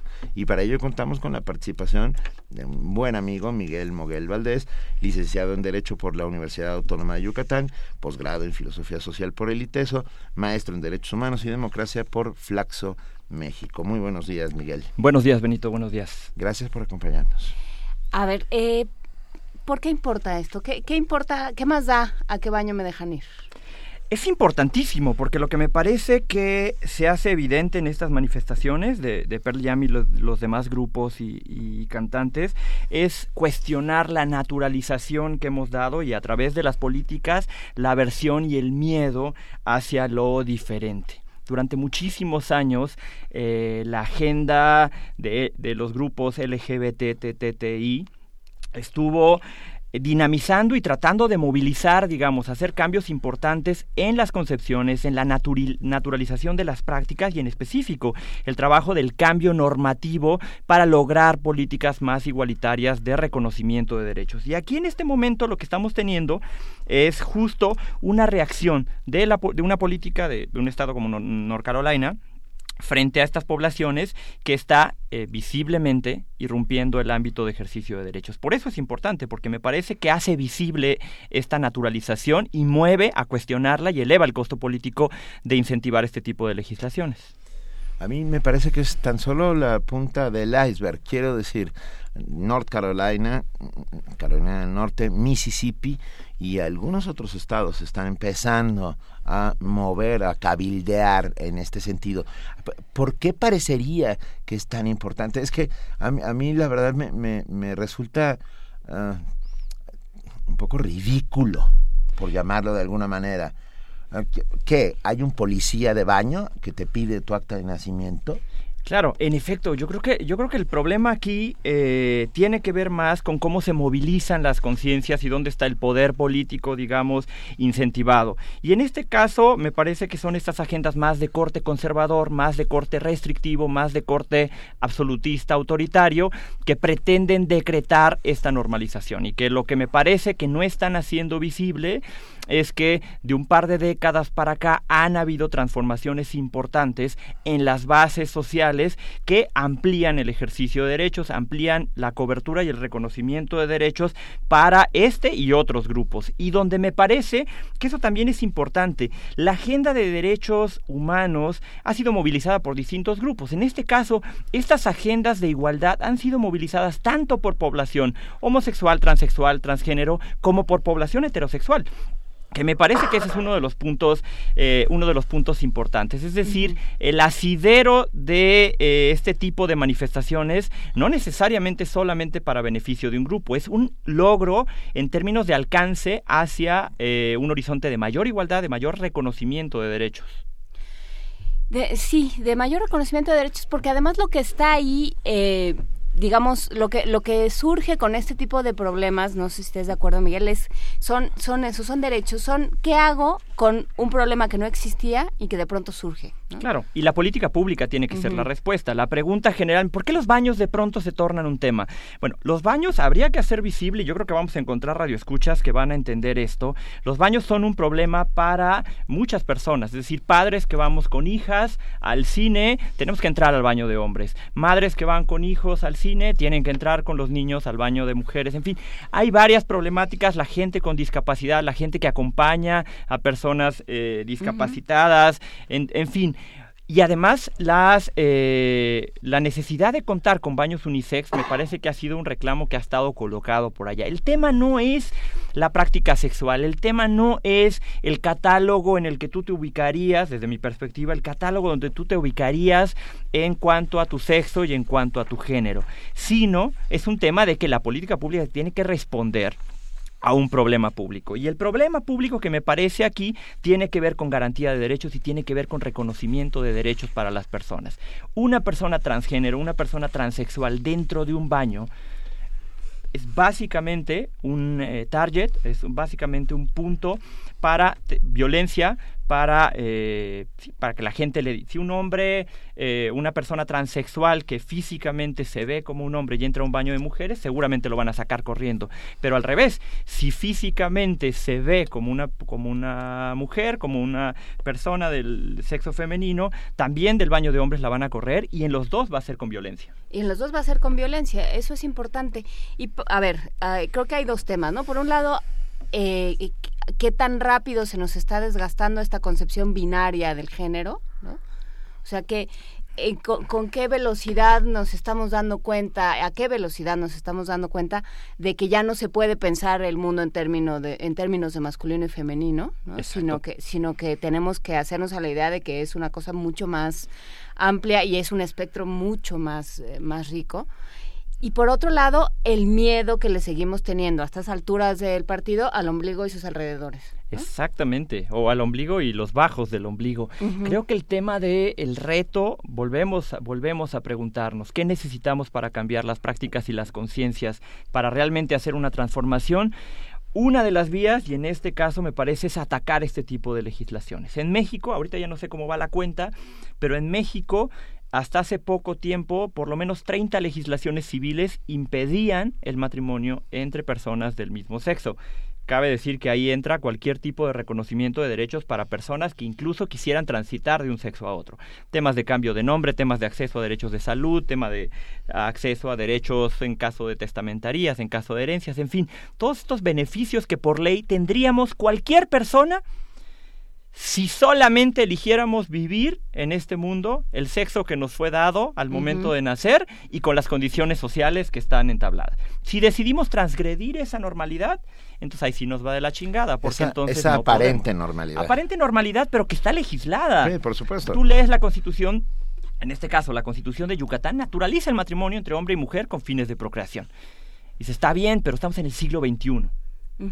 y, y, hace mucho que esa discusión se tiene que haber tenido. ¿La tuvimos? ¿Y en Yucatán no se enteraron o qué pasó? ¿O no la tuvimos? La tuvimos en Yucatán, fue una discusión, yo creo que aquí la estrategia legal fue la que falló. Eh, en realidad el, hubo una discusión y los magistrados la dieron, pero la votación fue negativa, digamos. La vía realmente es el tema de los amparos, como han llegado las otras, declarar la inconstitucionalidad de, estas, de, estos, eh, de esta normativa, pero la vía es justo consiguiendo una serie de amparos que hagan evidente que esto no se puede. ¿Se puede uno casar en Yucatán? Sí, con amparos. ¿Se puede uno casar en otros estados? Sí, con amparos. Pero no necesariamente la ley da cobertura. Eh. Y ese es todo un tema. ¿Se puede uno casar en el Distrito Federal sin amparo? Se puede uno casar y en el Zócalo también. Ah, en el Zócalo. Déjame decirte una cosa, Miguel. Moguel, cuando hablaba yo de la punta del iceberg, hablando particularmente del estado de Mississippi, que no solamente tiene esta reglamentación para los baños, se aprueba una ley que entra en vigor el primero de julio y que permite a los grupos religiosos negar bodas o adopciones a homosexuales. Parecería que Mississippi no entendió nada de su pasado, de ese pasado terrible y racista. Fue el último estado de la Unión Americana en, en abolir las leyes segregacionistas y están eh, empezando de nuevo con una segregación distinta. Nuevamente, sí, claro. ¿Qué es lo que tendrían que hacer los estados? Esa es la pregunta principal.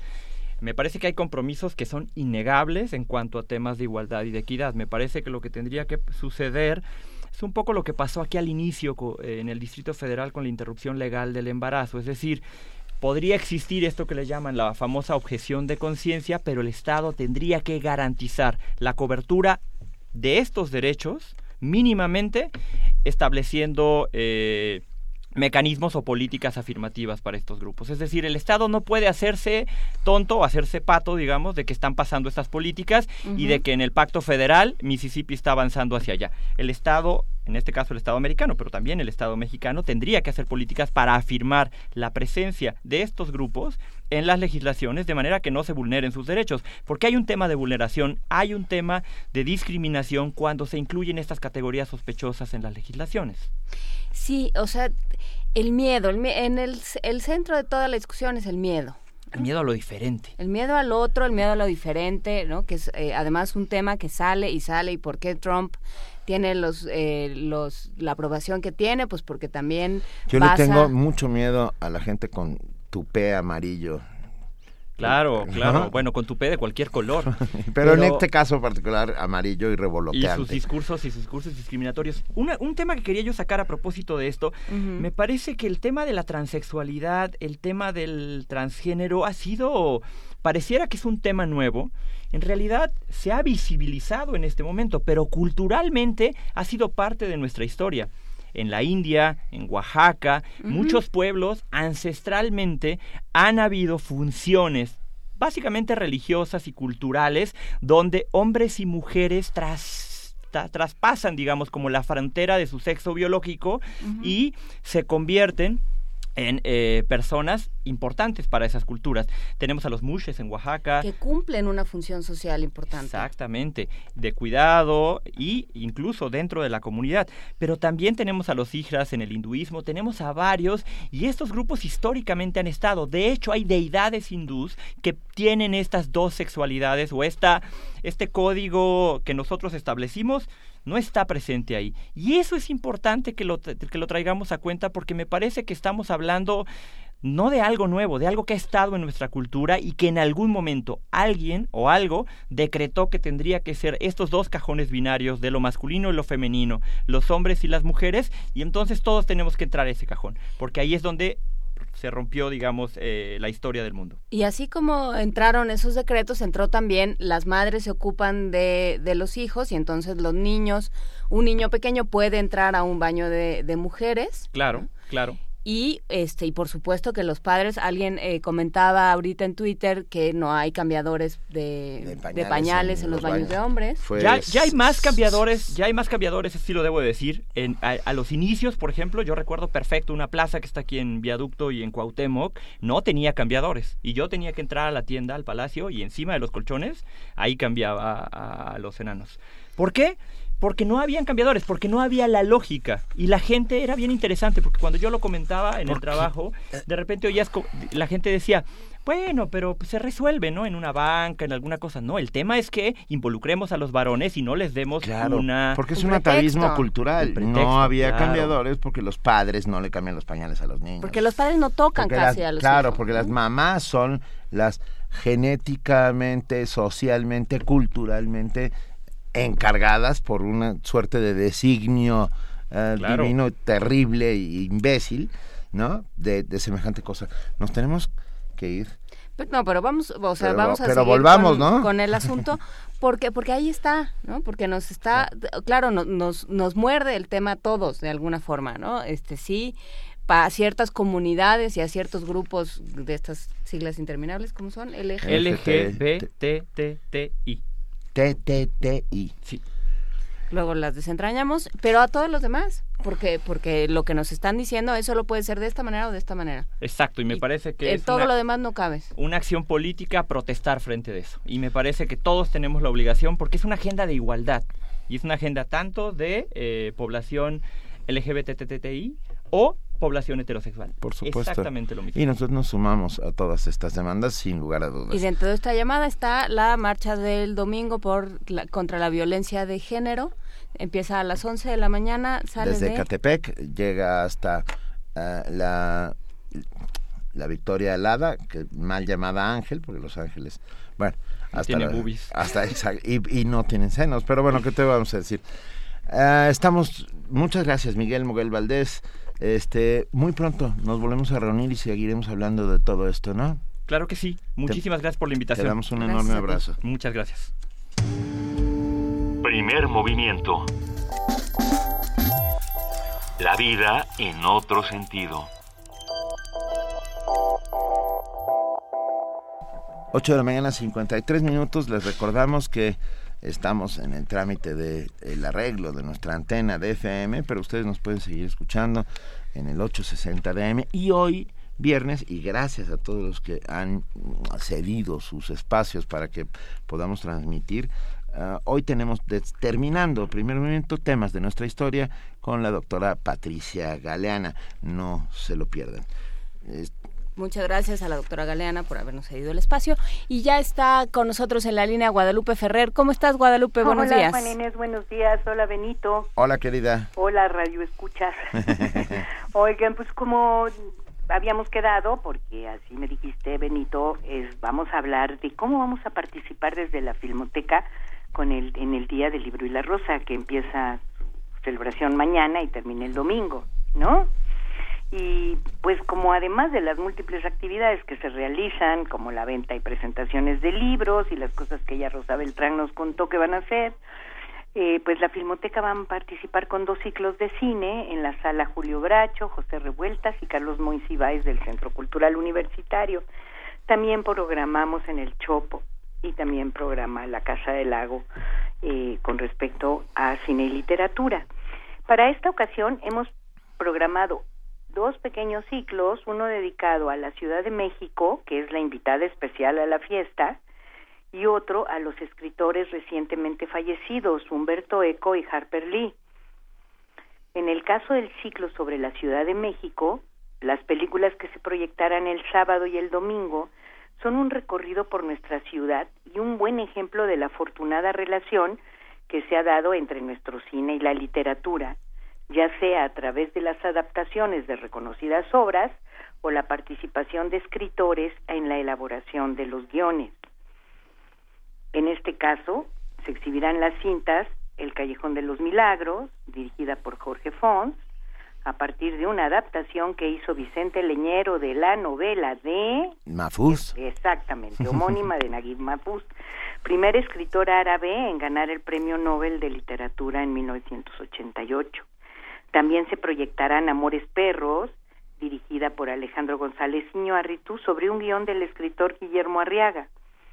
La sombra del caudillo, una brillante adaptación de la novela homónima de Martín Luis Guzmán, dirigida por Julio Bracho, en donde se presenta de manera descarnada la lucha por el, perdón, por el poder político en México postrevolucionario. Hemos ya platicado esta película en otras ocasiones.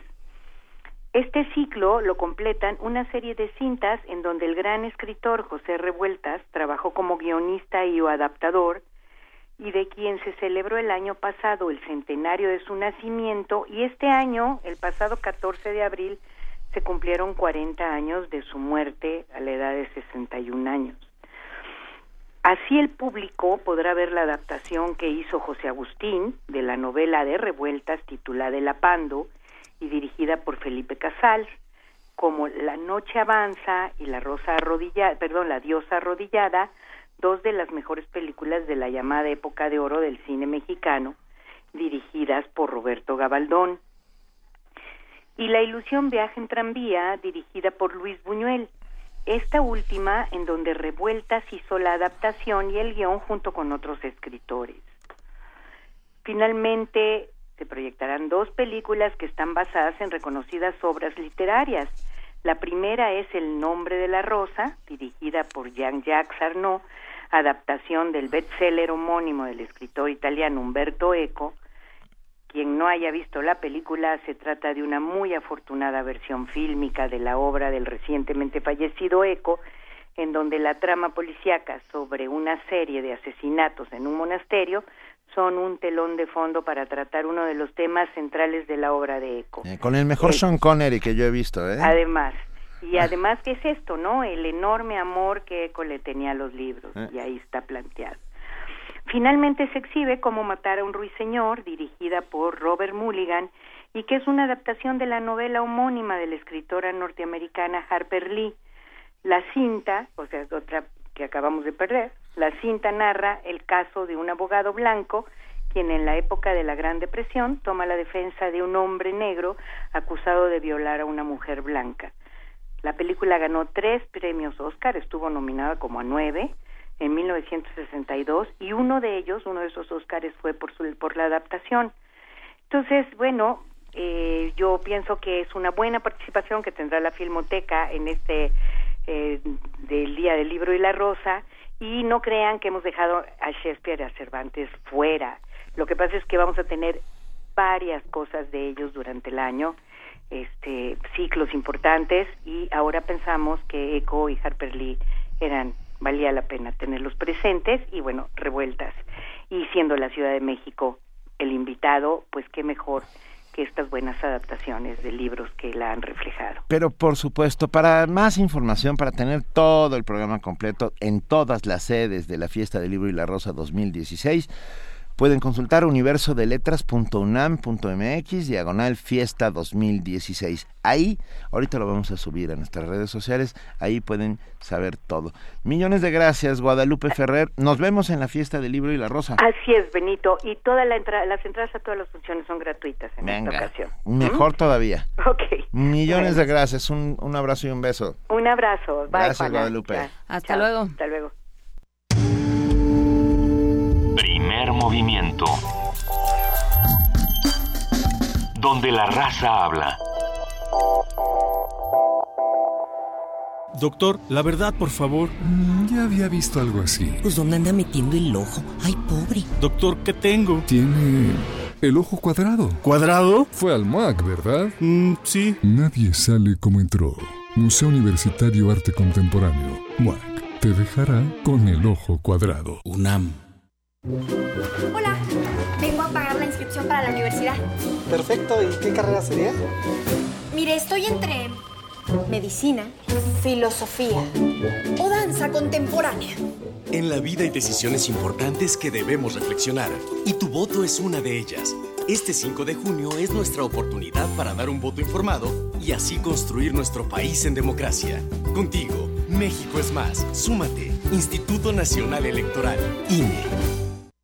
Chilango, defeño, capitalino, mexiqueño. No solo se trata de cómo nos van a conocer en el mundo. Se trata de escribir una nueva historia para la Ciudad de México. En la constituyente haremos lo que tú harías. Una constitución bien capitalina. Más trucha y tan chilanga como la torta de tamal. Para lograrlo necesitamos escribirla contigo. En Movimiento Ciudadano sabemos que nadie mejor que tú para poner las reglas. Tú la piensas, tú la escribes, tú la votas y nosotros votamos contigo. Movimiento Ciudadano.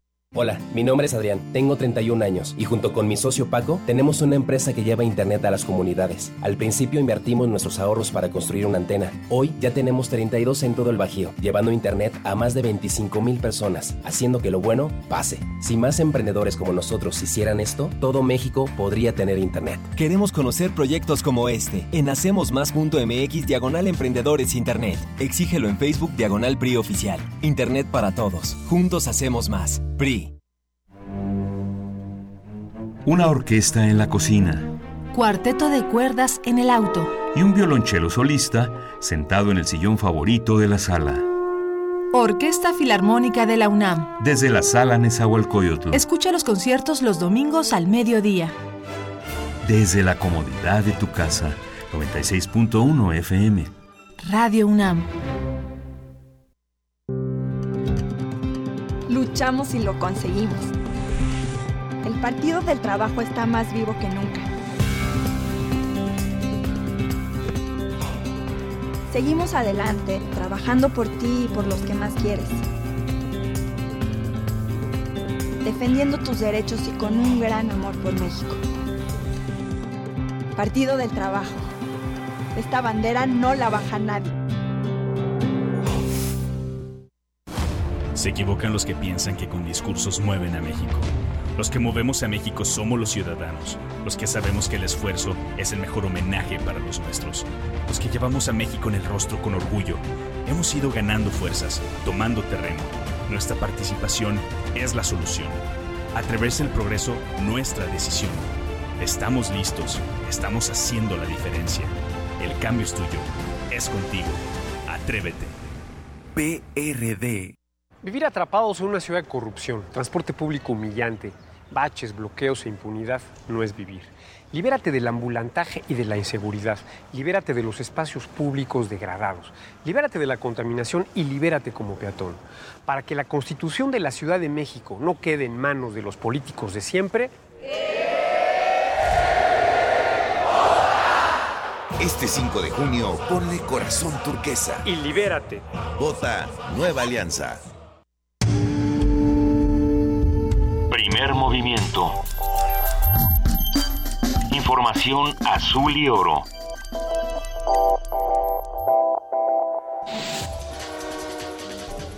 Corte informativo. Con la participación de investigadores de la UNAM y otras instituciones mexicanas y estadounidenses, el Laboratorio Nacional Hawk obtuvo en tan solo un año de operación el mapa más detallado del universo. Dicho trazado es el que mayor cantidad de información posee sobre las energías del cosmos. Habla Andrés Sandoval, académico del Instituto de Física. Y para analizar todo esto, hemos desarrollado en la UNAM un centro de datos y análisis que es uno de los más grandes de México. Eso nos permite entonces hacer un mapa del cielo que es el primer mapa que se ha hecho a las más altas energías entre 5 y 100 teraelectronvolts. Este mapa nos muestra dos regiones. Una es la región de la Vía Láctea, nuestra propia galaxia, y tenemos dos galaxias muy lejanas que se llaman Markarian 501 y Markarian 421. Hoy es el último día que estará abierto el centro de acopio del UNAM para ayudar al pueblo de Ecuador. Se requiere agua embotellada, alimentos enlatados y secos, productos de higiene, lámparas portátiles y pilas. Está ubicado frente al Estadio Olímpico Universitario y cerrará hasta las 18 horas. Este fin de semana la UNAM celebrará la octava edición de la Fiesta del Libro y la Rosa. Participarán 76 expositores y 870 fondos editoriales con más de 22 mil títulos en exhibición. El programa y las sedes pueden ser consultados en la página universodeletras.unam.mx. 18 planteles del Instituto Politécnico Nacional continúan en paro indefinido como parte de las protestas en contra de la adscripción de esa institución a la oficina del secretario de Educación. Representantes estudiantiles demandaron a las autoridades una explicación sobre las consecuencias de dicho acuerdo. Emilio Gamboa Patrón, coordinador de los senadores del PRI, advirtió que su bancada no avalará el contenido íntegro de la Ley 3 de 3 en materia anticorrupción. Durante su visita a Arabia Saudí, el presidente de Estados Unidos, Barack Obama, aseguró que su gobierno colaborará con los países del Golfo Pérsico para combatir la amenaza terrorista del Estado Islámico. Estados Unidos ayudará a sus socios del Golfo para garantizar que sus fuerzas especiales sean interoperables y los países del Golfo seguirán aumentando sus contribuciones a la lucha contra el Estado Islámico y a la coalición que hemos formado. El precandidato republicano Donald Trump criticó que la abolicionista y esclava Harry Truman figure en los billetes de 20 dólares. Dijo que la decisión del Departamento del Tesoro de Estados Unidos al ubicar la fotografía de la afroamericana en el billete fue por una corrección política. En el marco del Día Internacional de la Madre Tierra, hoy se reunirán 170 líderes mundiales en la sede de las Naciones Unidas en Nueva York. Firmarán el Acuerdo de París sobre Cambio Climático. Ban Ki-moon, secretario general del organismo, dijo que los países deben garantizar un crecimiento económico con bajas emisiones de contaminantes. El escritor mexicano Fernando del Paso recibirá mañana el Premio Cervantes 2015. Se trata del galardón más importante de las letras hispánicas que otorga el Ministerio de Educación y Cultura de España. Los mexicanos Alejandro González Iñárritu y Gael García Bernal están incluidos en la lista de las 100 personas más influyentes en el mundo, según la revista Time. También figuran Mark Zuckerberg, el Papa Francisco, Donald Trump, Barack Obama, Hillary Clinton y Leonardo DiCaprio. Recuerde que mañana sábado no circulan los vehículos con engomado verde o terminación de placas 1 y 2 sin importar el tipo de holograma. Hasta aquí la información, lo esperamos en nuestro corte vespertino.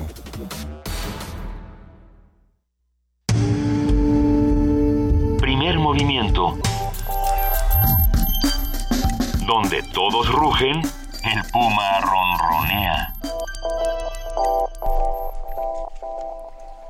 9 de la mañana con 7 minutos. Seguimos aquí en primer movimiento por el 860 de AM y por el 96.1 de FM. Si usted sigue sin lograrlo, puede hablarle a mi mamá porque aparentemente en el baño de casa de mi mamá se escucha todo muy bien. Así es que podemos hacer una convención todos para escuchar primer movimiento desde el baño de mi mamá. Pero ya está en la línea antes de que esto suceda y que yo siga diciendo despropósitos. Esteban Castellanos, que es ni más ni menos que Benito antes de Juárez. ¿Cómo estás, Esteban? Buenos días. Buenos días, Juana. Gusto saludarte y a Benito y a todos los radioescuchas. Un abrazo.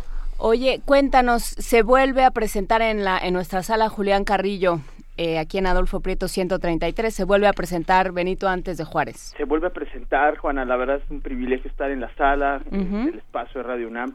El año pasado estuvimos en agosto y la verdad fue una temporada realmente estupenda, eh, el público llenó la sala, todas las funciones, en algunas se quedó afuera la gente, la verdad lo, lo lamentamos, ¿no? Pero pero este agradecemos tanto la participación de la gente que siempre acude a ver la obra de Benito antes de Juárez. Muy bien, ¿esto a qué hora se presenta?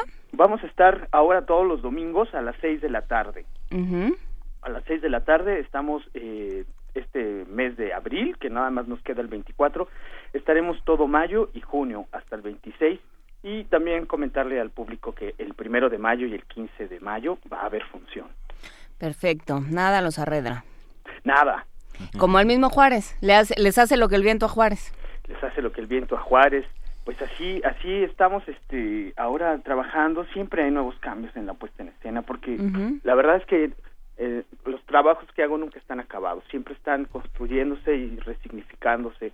El público, el público siempre viene y aporta aporta cosas al discurso de, de esta obra que por cierto la escribió Edgar Chías y me acompaña en la escena Beatriz Luna y lo que plantean es eh, es que, que quién era este personaje antes de ser el personaje.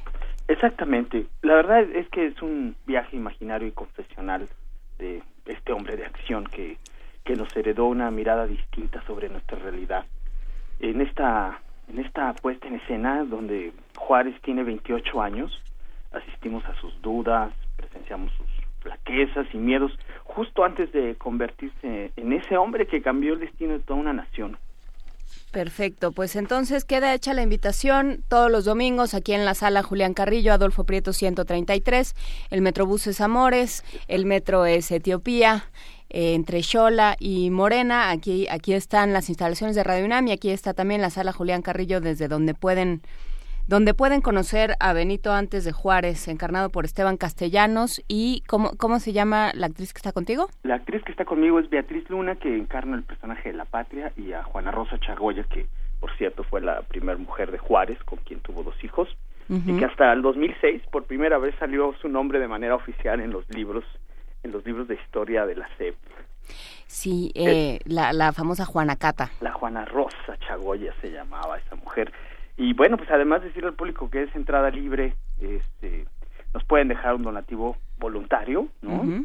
Si les ha gustado la función. Entonces, pues de verdad agradezco que, nos abran el espacio para volver a, invitar al, público que acude a Radio UNAM constantemente. Por supuesto, por supuesto que queda abierto el espacio y seguiremos recordándolo hasta junio que tendrán eh, tendrán temporada. Muchísimas gracias. No, a ustedes, Juana, Benito, que tengan un estupendo fin de semana y bien a nuestros radioescuchas. Un abrazo. Claro que sí. Hasta, luego, Esteban Castellanos. Gracias. Benito antes de Juárez. Primer movimiento. Donde todos rugen, el puma ronronea.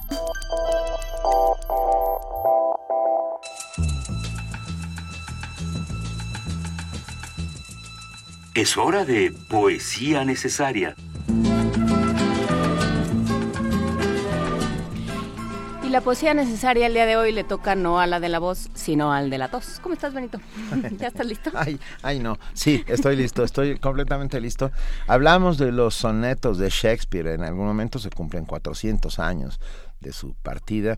Ah, se festeja en la celebración de la fiesta del libro y la rosa. No dejen de de, acercarse mañana y pasado al Centro Cultural Universitario en Ciudad Universitaria. Ya luego, bueno, luego les diré que yo estaré y que vamos a dar un regalo sorpresa, pero por lo pronto, con enorme gusto. Te quedaste con el con el gusanito. Me quedé con el gusanito de los sonetos de Shakespeare, por supuesto. Y para todos ustedes, y celebrando al bardo de Avon, Stratford up Avon, ah, vamos a decir de la mejor manera que nos permita las circunstancias, el soneto 92. Tú trata a toda costa de no hurtarte, que el sello que nos une es de por vida, y sin tu amor la vida ya es en balde, pues de tu amor depende que perviva. Mi vida de lo peor se encuentra a salvo, si con lo menos malo ya se muere. Me auguro más a gusto en este estado que a expensas de tu amor y sus vaivenes. Si acaba con mi vida un solo enredo, ¿qué daño puede hacerme tu inconstancia? Feliz si soy tu amor, feliz y muero. Qué hallazgo tan feliz es mi coartada. Mas, ¿qué hay tan grato que no sufra ofensa? Podría ser falso y yo sin darme cuenta. Primer movimiento. Escucha la vida con otro sentido.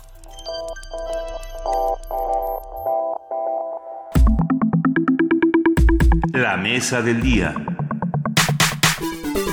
Un periodista preguntó a una teóloga alemana, Dorothee Sole, ¿cómo explicaría usted a un niño lo que es la felicidad? Y ella respondió, no se lo explicaría. Le tiraría una pelota para que jugara. El fútbol profesional hace todo lo posible por castrar esa energía de felicidad, pero ella sobrevive a pesar de todos los pesares. y quizás por eso ocurre que el fútbol no puede dejar de ser asombroso. Como dice mi amigo Ángel Ruoco, eso es lo mejor que tiene, su porfiada capacidad de sorpresa. Por más que los tecnócratas lo programen hasta el mínimo detalle, por mucho que los poderosos lo manipulen, el fútbol continúa queriendo ser el arte de lo imprevisto. El arte de lo imprevisto, qué bonito. Y, y también, ¿sabes qué otra definición me gusta mucho del fútbol? La de Valdano, que dice, el fútbol es lo más importante de lo menos importante. Y sin embargo es y sin embargo es importante, este fue Eduardo Galeano, por supuesto, diciendo que, que sí, que por supuesto, que, que, los, que el fútbol es algo que se manipula, el fútbol es algo que también se maneja entre los poderosos por el, por el poder que tiene entre entre los menos poderosos. Pero está con nosotros para hablar de este tema, para hablar de China, de las potencias futbolísticas, de qué hace falta para hablar, para convertirse en una potencia futbolística como lo quiere el presidente Xi.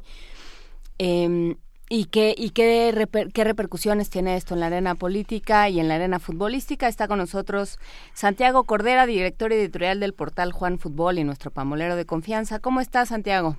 Muy bien, muchas gracias por la invitación. Como siempre es un placer estar con ustedes y su audiencia. Oye, a ver, Santiago, yo sí, sí, te, estamos desde hace dos días, Juan Inés, Luisa y yo, discutiendo el tema. Se puede, a pesar, o sea, a pesar no, se puede uh, crear una potencia futbolística, se puede de la nada decir, dentro de 30 años seremos una potencia futbolística y ganaremos el mundial que venga? Híjole, yo creo que es una, una pregunta difícil de responder hoy en día. Sin embargo, lo que lo que sí está claro es que hay países como como bien lo mencionaba Juan Inés, como Estados Unidos o como China que al menos aceleran los procesos de evolución de un deporte que quieran impulsar, ¿no? Por ejemplo, el fútbol en, en, Estados Unidos. eh, había, digamos, ahí, no sé, cuando estaba Pelé en el Cosmos, Ardiles, allá en los 60, 70, más o menos recuerdo yo, sembraron la semilla que en algún momento pensaron que iba a detonar. Luego vino una serie de problemas, el fútbol no funcionó, eh, metieron candidatura para albergar el Mundial de 1994 y en el momento en el que se los otorga, ahí ven la oportunidad de convertir al fútbol en el quinto deporte. Sí, dicen, ahora sí creo que vamos a aprender a jugar. Ya así parece que vamos a aprender a jugar, ¿no? eh, parecía difícil que hubiera eh, audiencia eh, para un quinto deporte cuando pues los otros cuatro que reinan en Estados Unidos pues ya tienen prácticamente captada la audiencia, ¿no? Sin embargo, viene el Mundial 94, construyen unos superestadios, este, empiezan a impulsarlo, pocos años después se les ocurre ya hacer la, la, liga profesional, que en un principio, en, digamos allá por esos años, pues no rendía frutos, no tenían muchas veces pérdidas los equipos, las franquicias eso sí eran muy baratas, valían algo así como 5 millones de dólares cada franquicia, sin embargo, después, una vez que crearon como ese semillero, eh, de alguna manera bien sustentado por el nivel colegial, el, el, deporte colegial, ¿no? Hay que recordar que en Estados Unidos el deporte colegial es mm, realmente una cantera súper importante para todos los deportes. Entonces, teniendo esa estructura juvenil, ir empapando a los jóvenes que se iban involucrando en este deporte, de pronto dijeron, bueno, ahora es momento de entrarle con el tema del marketing, meterle dinero eh, y hacer ya franquicias potentes. ¿Y qué hacen? Pues van con el rey de la mercadotecnia en el fútbol, señor David Beckham, y lo llevan a Estados Unidos. Pues en los tres o cuatro años que estuvo Beckham ahí, generó a la MLS, a la MLS cerca de mil millones de dólares. Y fue más por su cara que por su eh, capacidad futbolística, ¿no? Enteramente, ¿no? Pero, eh, eh, Perdón, pero me salió del alma. No, no, totalmente de acuerdo, pero justo, digamos, esas son como, a lo mejor las, eh, ¿qué te podría decir? Como las mezcla, la mezcla perfecta, ¿no? Hay dinero y hay marketing, y de esa manera atraemos la atención de otras latitudes. Es decir, hoy la MLS pues tiene a varias las estrellas que brillan en los últimos dos mundiales, tiene a Villa, tiene a Pirlo, tiene a Beckham, eh, ahora trae un montón de jugadores latinos también para tener proyección a los, a los países latinoamericanos, sobre todo en México ya tienen a Giovanni Dos Santos, van por Carlos Vela, en su momento quisieron a Chicharito, en fin, que han hecho toda una estructura alrededor de este deporte que ellos consideran que ha ido creciendo paulativamente, a tal grado que, por ejemplo, hoy la MLS tiene un valor de mercado mucho más, bueno, no mucho más, pero más, eh, más grande que México. La MLS vale 1.968 millones de dólares, mientras que la Liga Mexicana vale 1.811 millones de dólares. Entonces, ¿qué te quiere decir? ¿Cómo, ¿cómo mides esto? ¿Cómo, ¿Cómo se mide el valor? Pues mira, el valor de, marca se mide a través de los clubes, el costo de los jugadores de la liga, el precio de la infraestructura de los estadios, que ahí es donde eh, en realidad eh, hace la diferencia con respecto a México, ¿no? Mientras cada club en Estados Unidos tiene su propio estadio con las mejores tecnologías, innovación, eh, eso lo hace una franquicia mucho más valiosa que la Liga Mexicana, por ejemplo, ¿no? ¿Y cómo se puede medir con respecto a rendimiento? O sea, ¿cómo se evalúa eh, costo-beneficio? Pues mira, ahora en realidad... Eh, Porque los mexicanos como que así le invertimos un montón y así como salirnos bien el negocio. No, en realidad no. Pero el negocio... No, no, a ver, perdón, el negocio intervenir. Sí, el, negocio sí sale bien. El, bueno, en realidad no tenemos una transparencia sobre las cuentas y no podemos saber qué tan bien, qué tantos números positivos o negativos tienen, ¿no? En cuanto a finanzas, pero de que sigue siendo en México un motor de poder muy fuerte el fútbol mexicano. Y rentable, ¿no? Eh, Santiago. Al, menos eso parece, ¿no? Los ratings de las televisoras no dicen lo mismo, ¿no? Han ido bajando con los años mm, considerablemente y eso en parte ha sido porque, bueno, hay varias teorías. Una de ellas es que vienen muchos extranjeros y no hay semillero mexicano. Otro que el aficionado se ha vuelto global y entonces tiene acceso a, a otras ligas mucho más potentes y mucho mayor entretenimiento. Los horarios, eh, que al final de cuentas sí terminan afectando al fútbol mexicano porque mientras las ligas europeas se juegan en la mañana, pues en las tardes se juegan la liga mexicana y pues muchas familias ya tuvieron su dosis mañanera futbolística y ya para la tarde dicen, oye, pues que hay, hay familia, ¿no? Me imagino. Entonces, bueno, son un cúmulo de cosas que lo que sí han hecho es acelerar los procesos o de, de formación y de, y de nivel de Estados Unidos, ¿no? Lo vemos que en el último mundial llegaron a cuartos de final, en el fútbol femenil son campeonas mundiales, este, tienen mayor proyección ahora económica en cuanto a la liga local, y en fin, pues es probable que sí, en unos años, digo, yo no lo sé a ciencia cierta, ni, me atrevería a hacer un pronóstico, pero sí es probable que en unos años podamos ver Estados Unidos a lo mejor jugando una final del mundial, ¿no? No lo dudo. Ah, ¿Sabes que me quedé pensando en cómo se hace a un campeón? Ah, y me quedé pensando, por supuesto, en la, en la historia que no tiene que ver con fútbol, que pero pero creo que es paradigmática en muchos sentidos de la creación del equipo ah, de gimnasia rumano en los años 70, ¿no?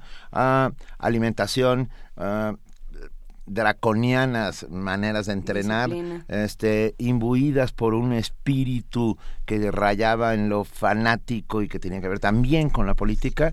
Si utilizas esta mezcla, mezcla explosiva, y por cierto, recomendamos un, un libro que es realmente apasionante, que se llama La pequeña niña comunista que no sonreía nunca, que es la historia de Nadia Comaneci y de ese equipo, el equipo dorado. Uh, te das cuenta que los chinos si utilizan estos mismos sistemas y además pueden hacerlo, no dudo que muy pronto tengan un equipo mínimamente eh, campeonable, vamos. Sí, totalmente. Bueno, y, y justo qué bueno que tocas el, el, tema chino, porque, eh, digamos, el, deporte chino, digamos, de los ochentas que yo recuerde hacia la fecha, pues siempre habían sido muy buenos en deportes individuales, sobre todo, olímpicos, ¿no? Eh, sin embargo, de repente, pues tienen que organizar los Juegos Olímpicos y se dan cuenta, pues que tienen que también meterle eh, dinero a hacer, eh, digamos, deportes en equipo, ¿no? Y el primero es el que potencializan es el básquetbol. A la brevedad de que potencializan el básquetbol, empiezan a tener jugadores, tuvieron uno muy importante en la NBA, eh, que era el más alto de todos, ¿no? Que era el más alto de todos, exactamente y que con eso era suficiente para empezar a, darse cuenta que los deportes en, en, conjunto también se les podía dar a pesar de la estructura que habían hecho deportiva durante muchos años. Tienen los Juegos Olímpicos, empiezan a impulsar, se dan cuenta que el fútbol podría eh, ser otro de los deportes en conjunto que podrían, digamos, desarrollar. ¿Y qué hacen? Empiezan a llevar a los grandes clubes europeos hacer las giras de pretemporada a Asia y entonces pues empiezan a cautivar o a formar una, una afición, un fanatismo hacia el fútbol. De pronto logran sacar a un jugador destacado y lo mandan al Manchester United y entonces empieza a brillar en el Manchester United. Y cuando empieza a brillar en ese momento aumenta exponencialmente eh, la atracción hacia el fútbol. Y entonces a día de hoy podemos decir que el presidente chino ha impulsado, ha hecho obligatoria la asignatura de fútbol en las escuelas con el fin de impulsar cerca de 50 mil escuelas para generar 100 mil jugadores. ¿Qué te quiere decir esto? Que van en serio hacia el fútbol. Hoy, por ejemplo, tienen una alianza, bueno, es una alianza con uno de los superagentes que deben de conocer, Jorge Méndez, es el superagente del fútbol, se le conoce por el emporio que ha formado a partir de las transferencias de grandes futbolistas como Cristiano Ronaldo, bueno, millonarios futbolistas como Cristiano Ronaldo, y entonces hará llegar a un acuerdo en el que esas superestrellas que van a la baja, no necesariamente porque ya estén muy viejos, ya no den el rendimiento que daban antes, en vez de, de, venderse a la baja a clubes europeos, mejor se van a la alta al fútbol chino. Y el ejemplo que tenemos ahí es, recientemente es la ¿no? Que jugaba en el PSG, todavía mostrando un buen nivel futbolístico, pero los 50 millones que le ofrecieron a cambio de esa jugada a China fueron suficientes para empezar a convencer, te digo, a esas estrellas que todavía no están en decadencia y que en China podrían brillar y traer la atención de, de, mucha gente, ¿no? Pues sí, yo te diría dos cosas. Uno, que nos confundes, que el único superagente que conocemos es el, 86. pero, pero, ok, este, Jorge Méndez, ya Lo, lo, anotamos.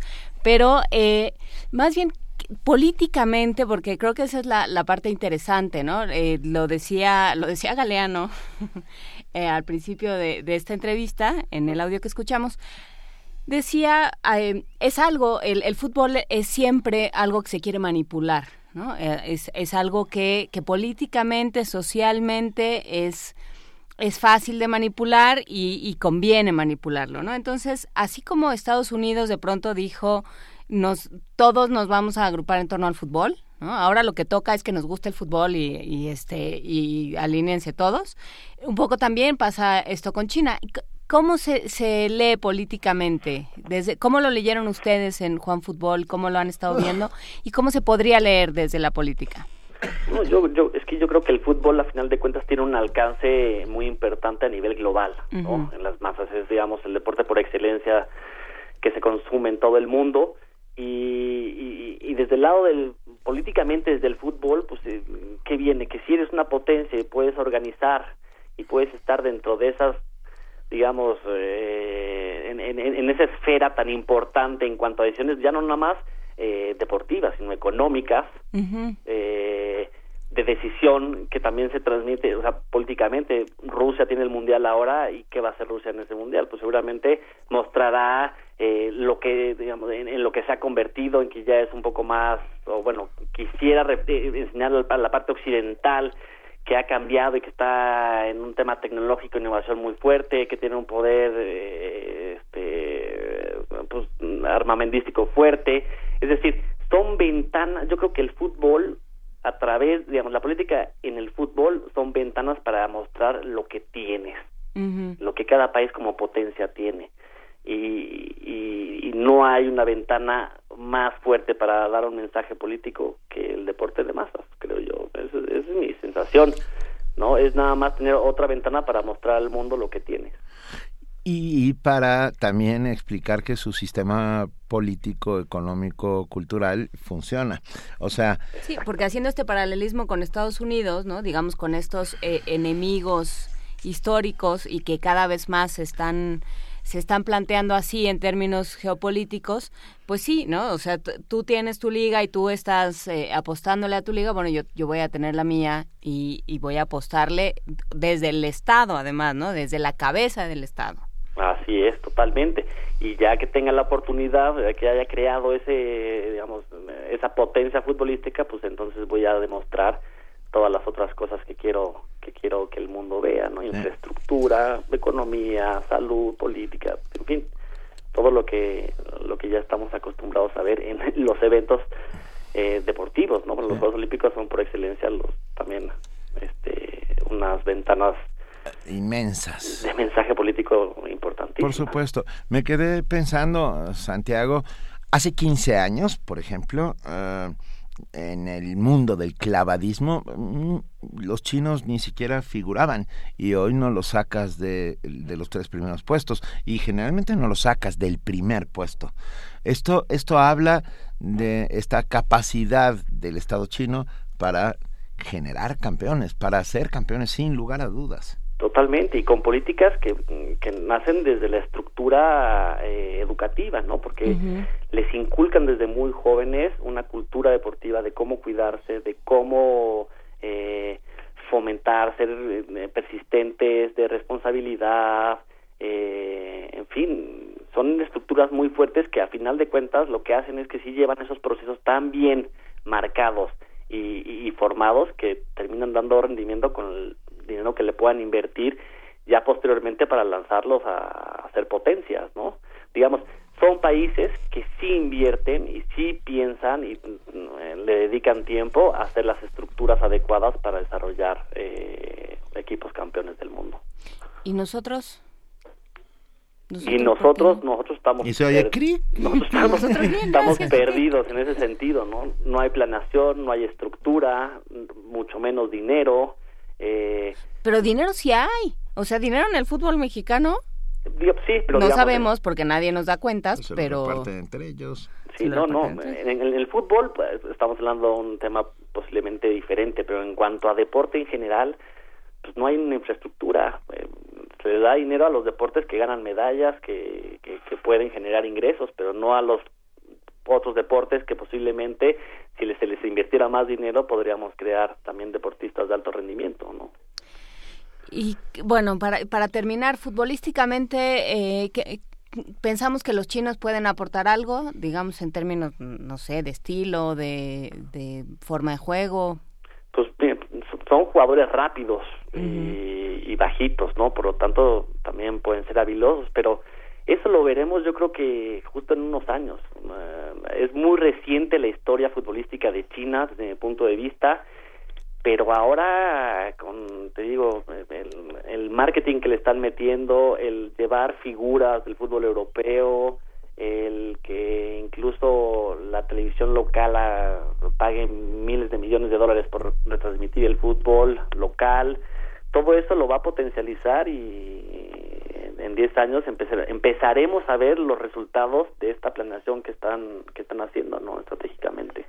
Hay que recordar que muchos por ejemplo te, te puede hablar de la gran afición que se ha creado en China cuando te das cuenta que muchos de los horarios de los partidos estelares europeos los digamos Real Madrid Barcelona se ponen en horarios adecuados para que se puedan consumir en China ¿A qué hora están jugando los europeos entonces? Pues hay partidos que se ponen a las 6 de la mañana, a las 5 de la mañana, horario local, digamos, de España, de Inglaterra, para que tengan mayor audiencia y mayor consumo en, en otras latitudes como Asia. Qué cosa.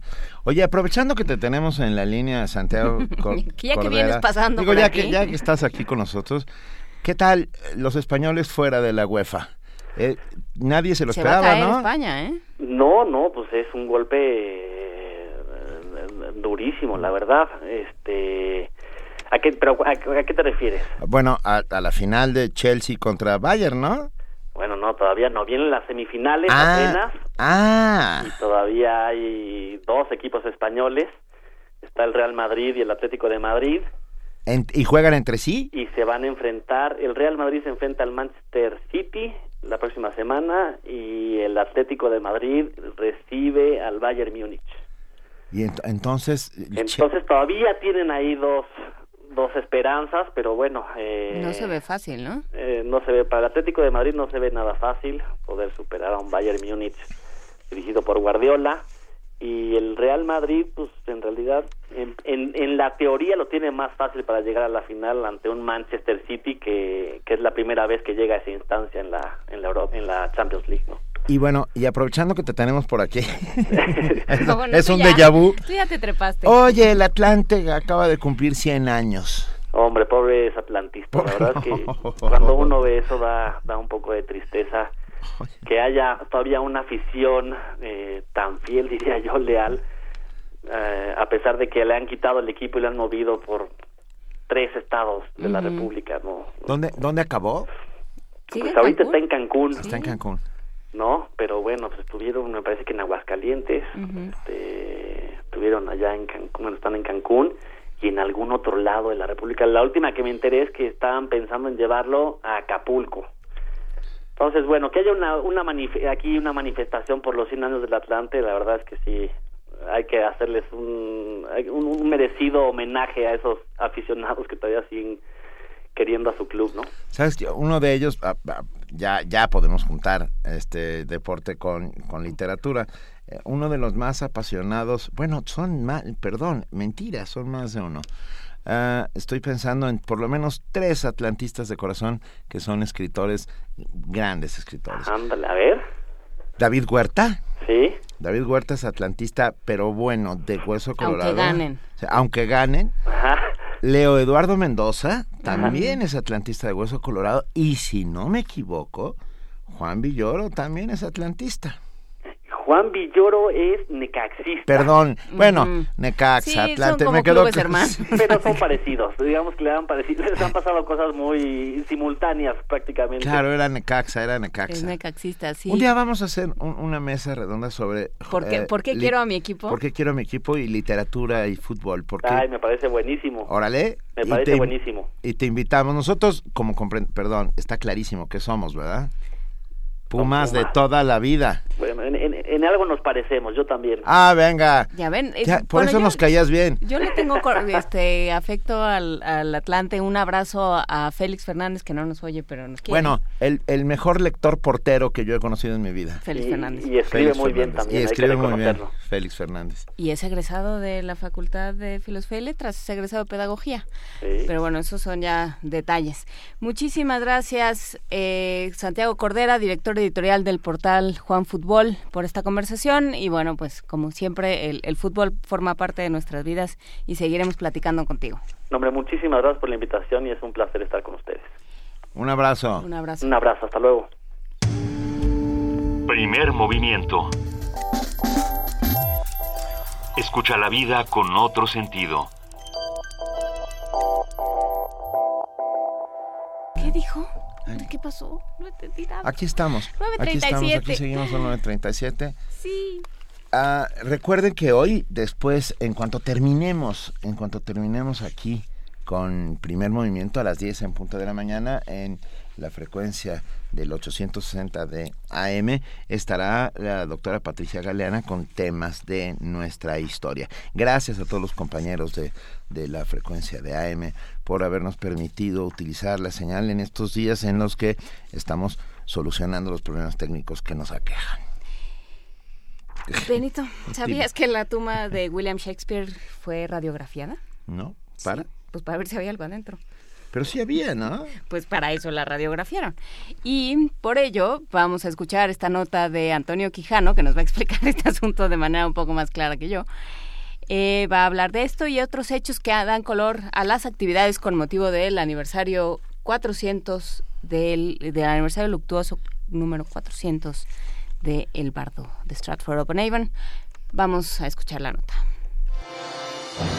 Shakespeare vive ese es el lema con el que Inglaterra y el mundo recuerdan este año al genio de la dramaturgia en el cuarto centenario de su muerte. Las actividades conmemorativas comenzaron desde enero y comprenden montajes, películas, lecturas y debates. Llaman la atención la proyección de 37 cortometrajes, uno por cada obra de William Shakespeare, que se proyectarán el 23 y 24 de abril a lo largo de 4 kilómetros del río Támesis.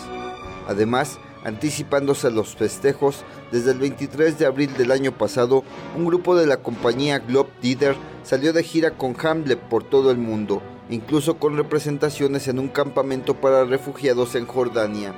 La tumba del escritor fue radiografiada por un equipo de la cadena de televisión Channel 4 en busca de objetos que hayan sido enterrados junto al dramaturgo, pues según una leyenda, en su interior están enterradas obras desconocidas.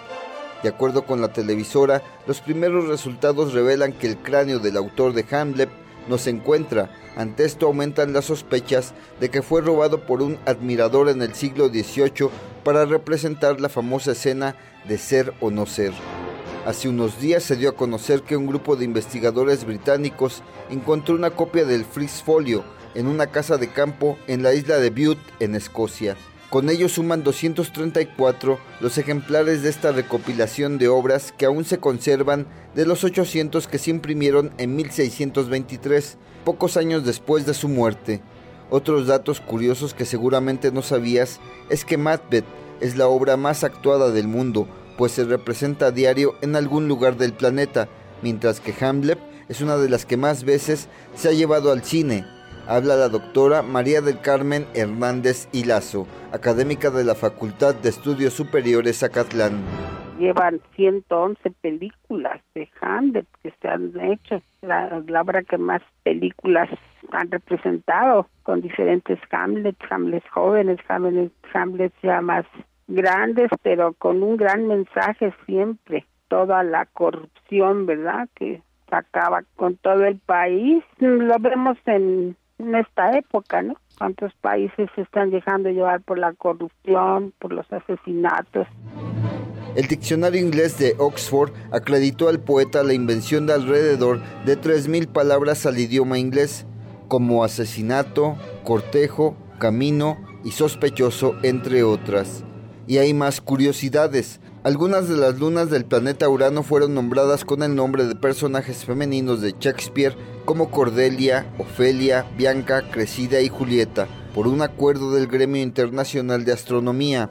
En México, el British Council integró un consejo asesor con la Secretaría de la Cultura, el IMBA, la UNAM y una serie de expertos con el fin de montar las obras del escritor inglés a escuelas y centros penitenciarios, entre otros recintos. Es la doctora Hernández Hilazo. Es muy buena idea porque algo van a encontrar. Hay tanto que quiere darnos que cada quien encuentra el mensaje. Entonces es muy buena idea que se den una cárcel, puede leer una historia de amor que le cambie el sentido de la vida, ¿no? Que no todo es odio, sino que el amor es el que triunfa por encima del odio y de la sangre y de toda la desolación que nos acompañan. Para Radio UNAM, Antonio Quijano.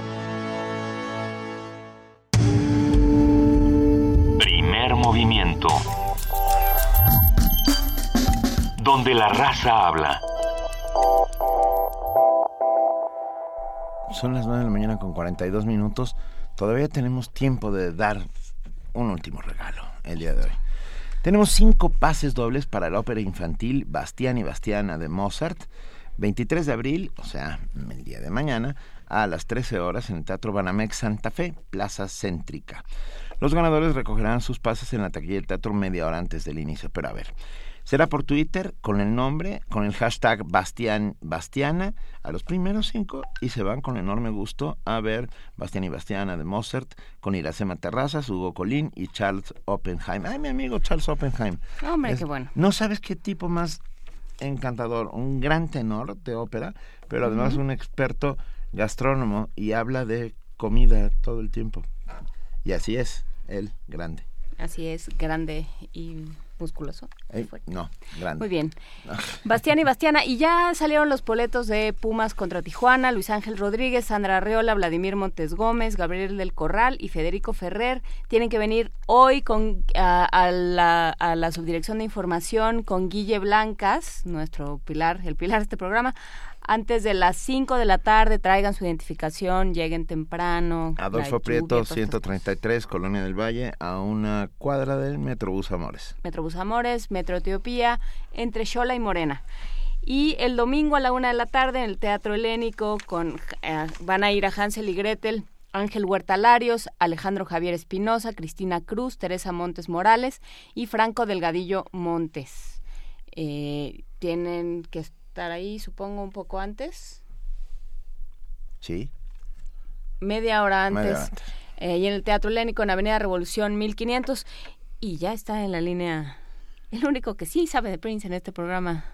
Ah, y, que nos viene a salvar la vida Juana Inés y a mí porque... Pacho. Ah, José Luis Paredes Pacho, director del Museo Universitario del Chopo. Querido Pacho. Hola, ¿cómo están? Bien, tú sí sabes de Prince, porque eh, hoy, sí nos tocó a los dos que, no. No, hombre, pues sí, ah, eh, eh, sí. Es difícil saber mucho de Prince porque produjo demasiado. es difícil estar a su altura, digámoslo. Pero sí, la verdad, pues este, sí está uno triste. Ya son además demasiados, ¿no? de pues que se han muerto, me refiero desde Lobo, del grupo de Lobo y Melón, que no pudimos homenajear aquí, hasta Bowie, hace unos años Lou Reed, y ahorita pues Prince, que estaba muy joven, qué mal, qué lástima. ¿Y qué, no, qué nos deja? ¿Qué, ¿Qué hizo, Pacho? ¿Por qué, ¿Por qué nos importa que ya no esté Prince? ¿Qué nos quita? Muchísimo, bueno, es que es un gran músico, un gran intérprete, un gran este compositor, un gran showman, es todo un personaje además extravagante, estuvo en, lucha con con las disqueras, pues, en tensión con las disqueras, de entrada desde joven le tuvo muchos beneficios de, su disquera, este, pero pronto entró en tensión y luego se pelearon con, porque tú firmas un, un contrato con una disquera y, y entonces ya no puedes grabar bajo ese nombre en, en otras disqueras o por la, por, la libre si te peleas con ella.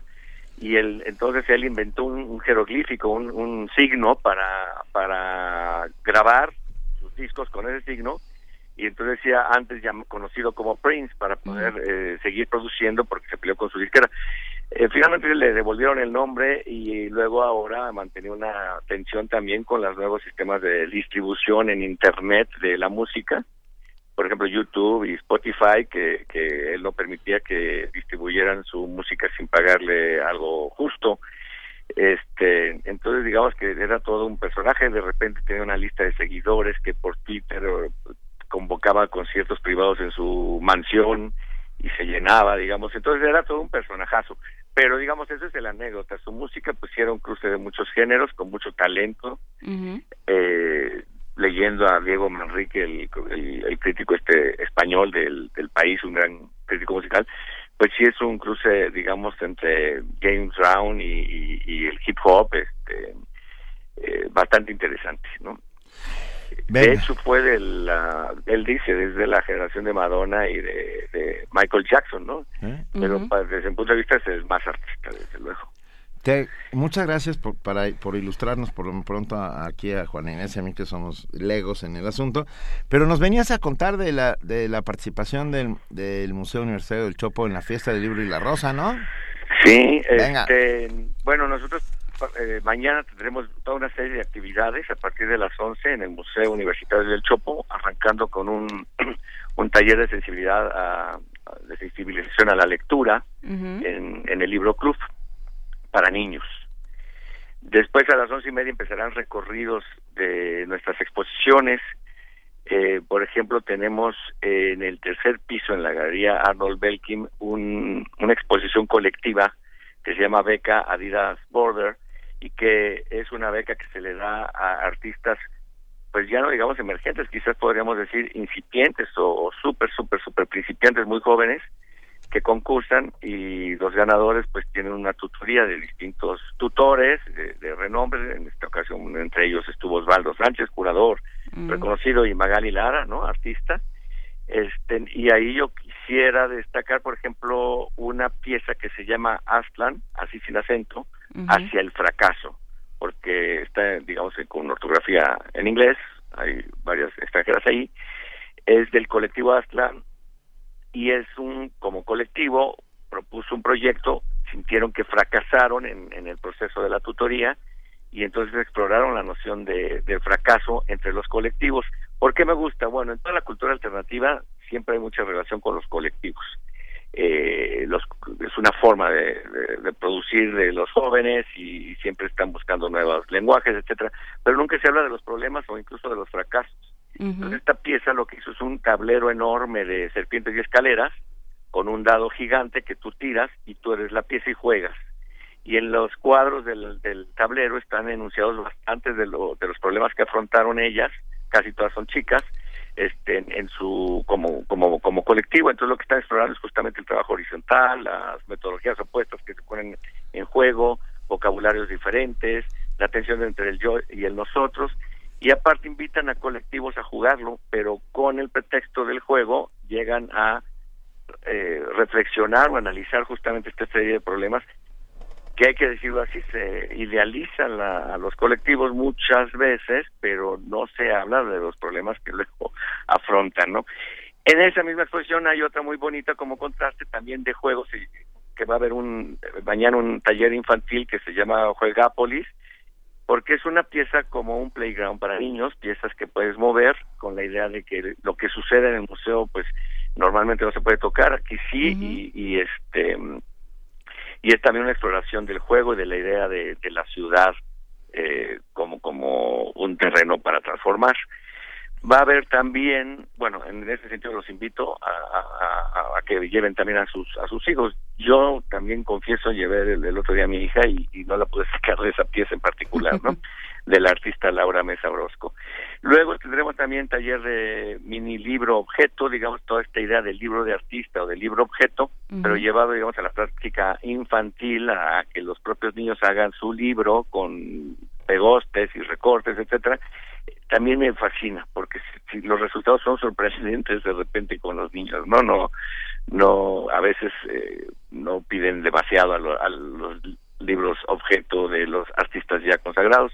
Tendremos también actividades de regaladores de palabras para niños, o sea, cuentacuentos, con Rosalinda Sáenz, eh, taller de literatura a la una, eh, tendremos el, un recorrido que hemos que ya está llegando a su fin, de hecho este es el último mes, que se llama ¿Quién es el habitante de la casa?, que es un recorrido por, que, por la Santa María la Ribera, parte del Museo del Chopo, de las galerías interiores, sale a la calle y llega al Museo de Geología taller de escultura en papel también, eh, una presentación de un libro de la editorial Paso de Gato de fundamentos del diseño escenográfico. No sé qué tanto tiempo tengo más, porque ya estuvimos hablando de Prince para extenderme.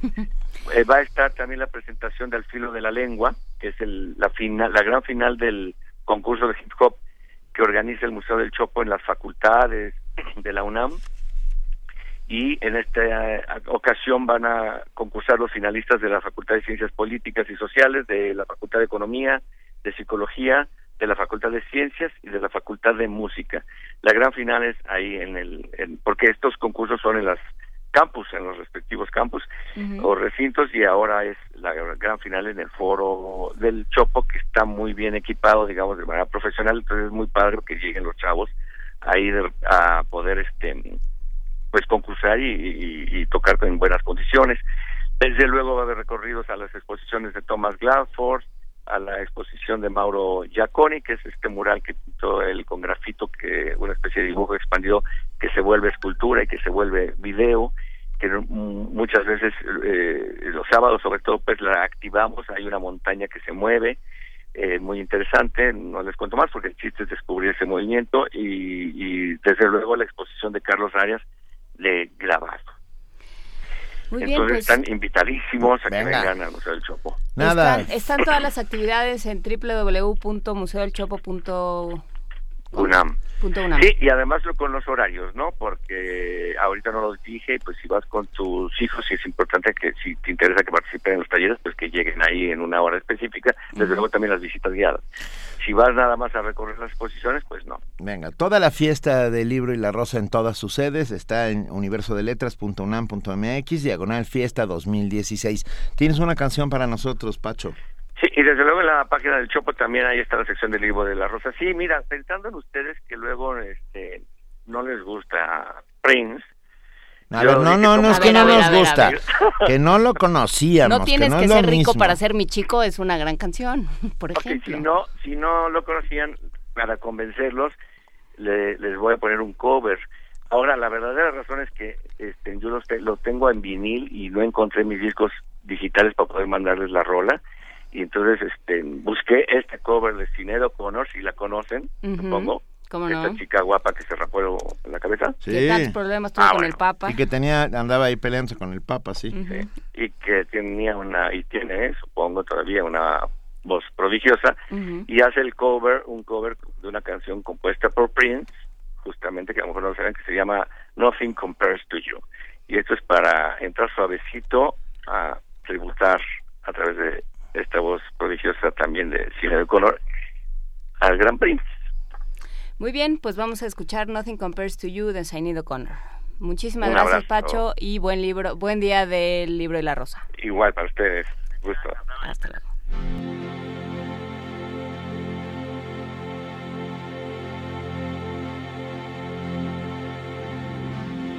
It's been seven hours and fifteen days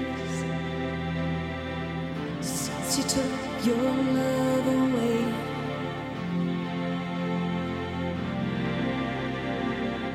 I go out every night and sleep all day since you took your love away. Since you've been gone,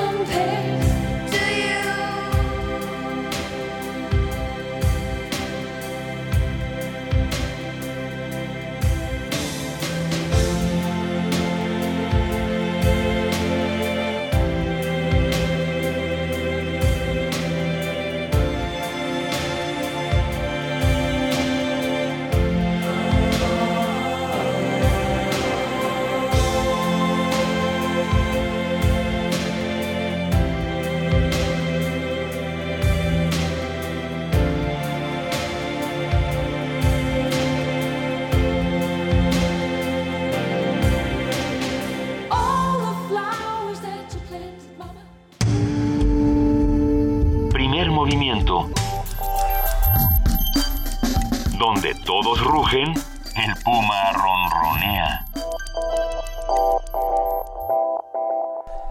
9 de la mañana, 58 minutos. Tenemos un rápido anuncio.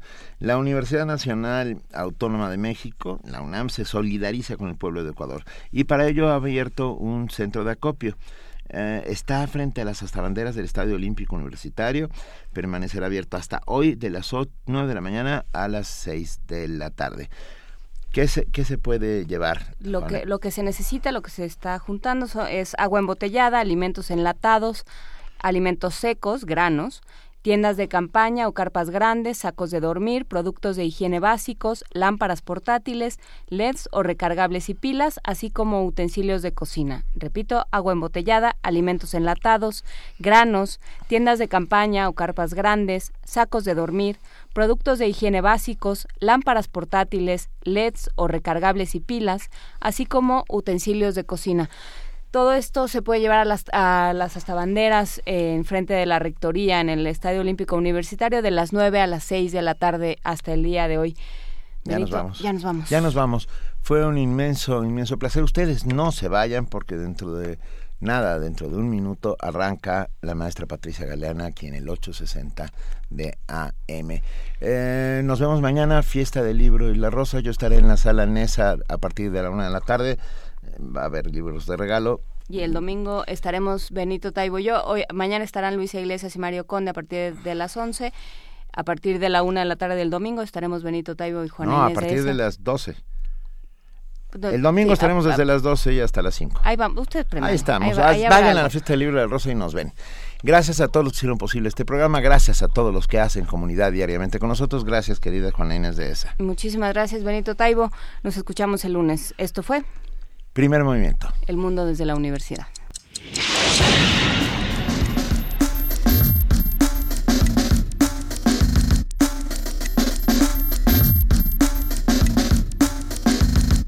La Coordinación de Difusión Cultural de la UNAM y Radio UNAM presentaron Primer Movimiento.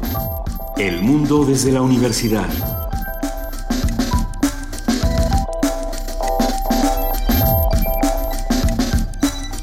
Coordinación de invitados Amalia Fernández y Miriam Trejo. Redes sociales Vania Nuche. Operación técnica Arturo González. Producción Frida Saldívar, Francisco Ángeles, Tamara Quirós y Silvia Cruz Jiménez.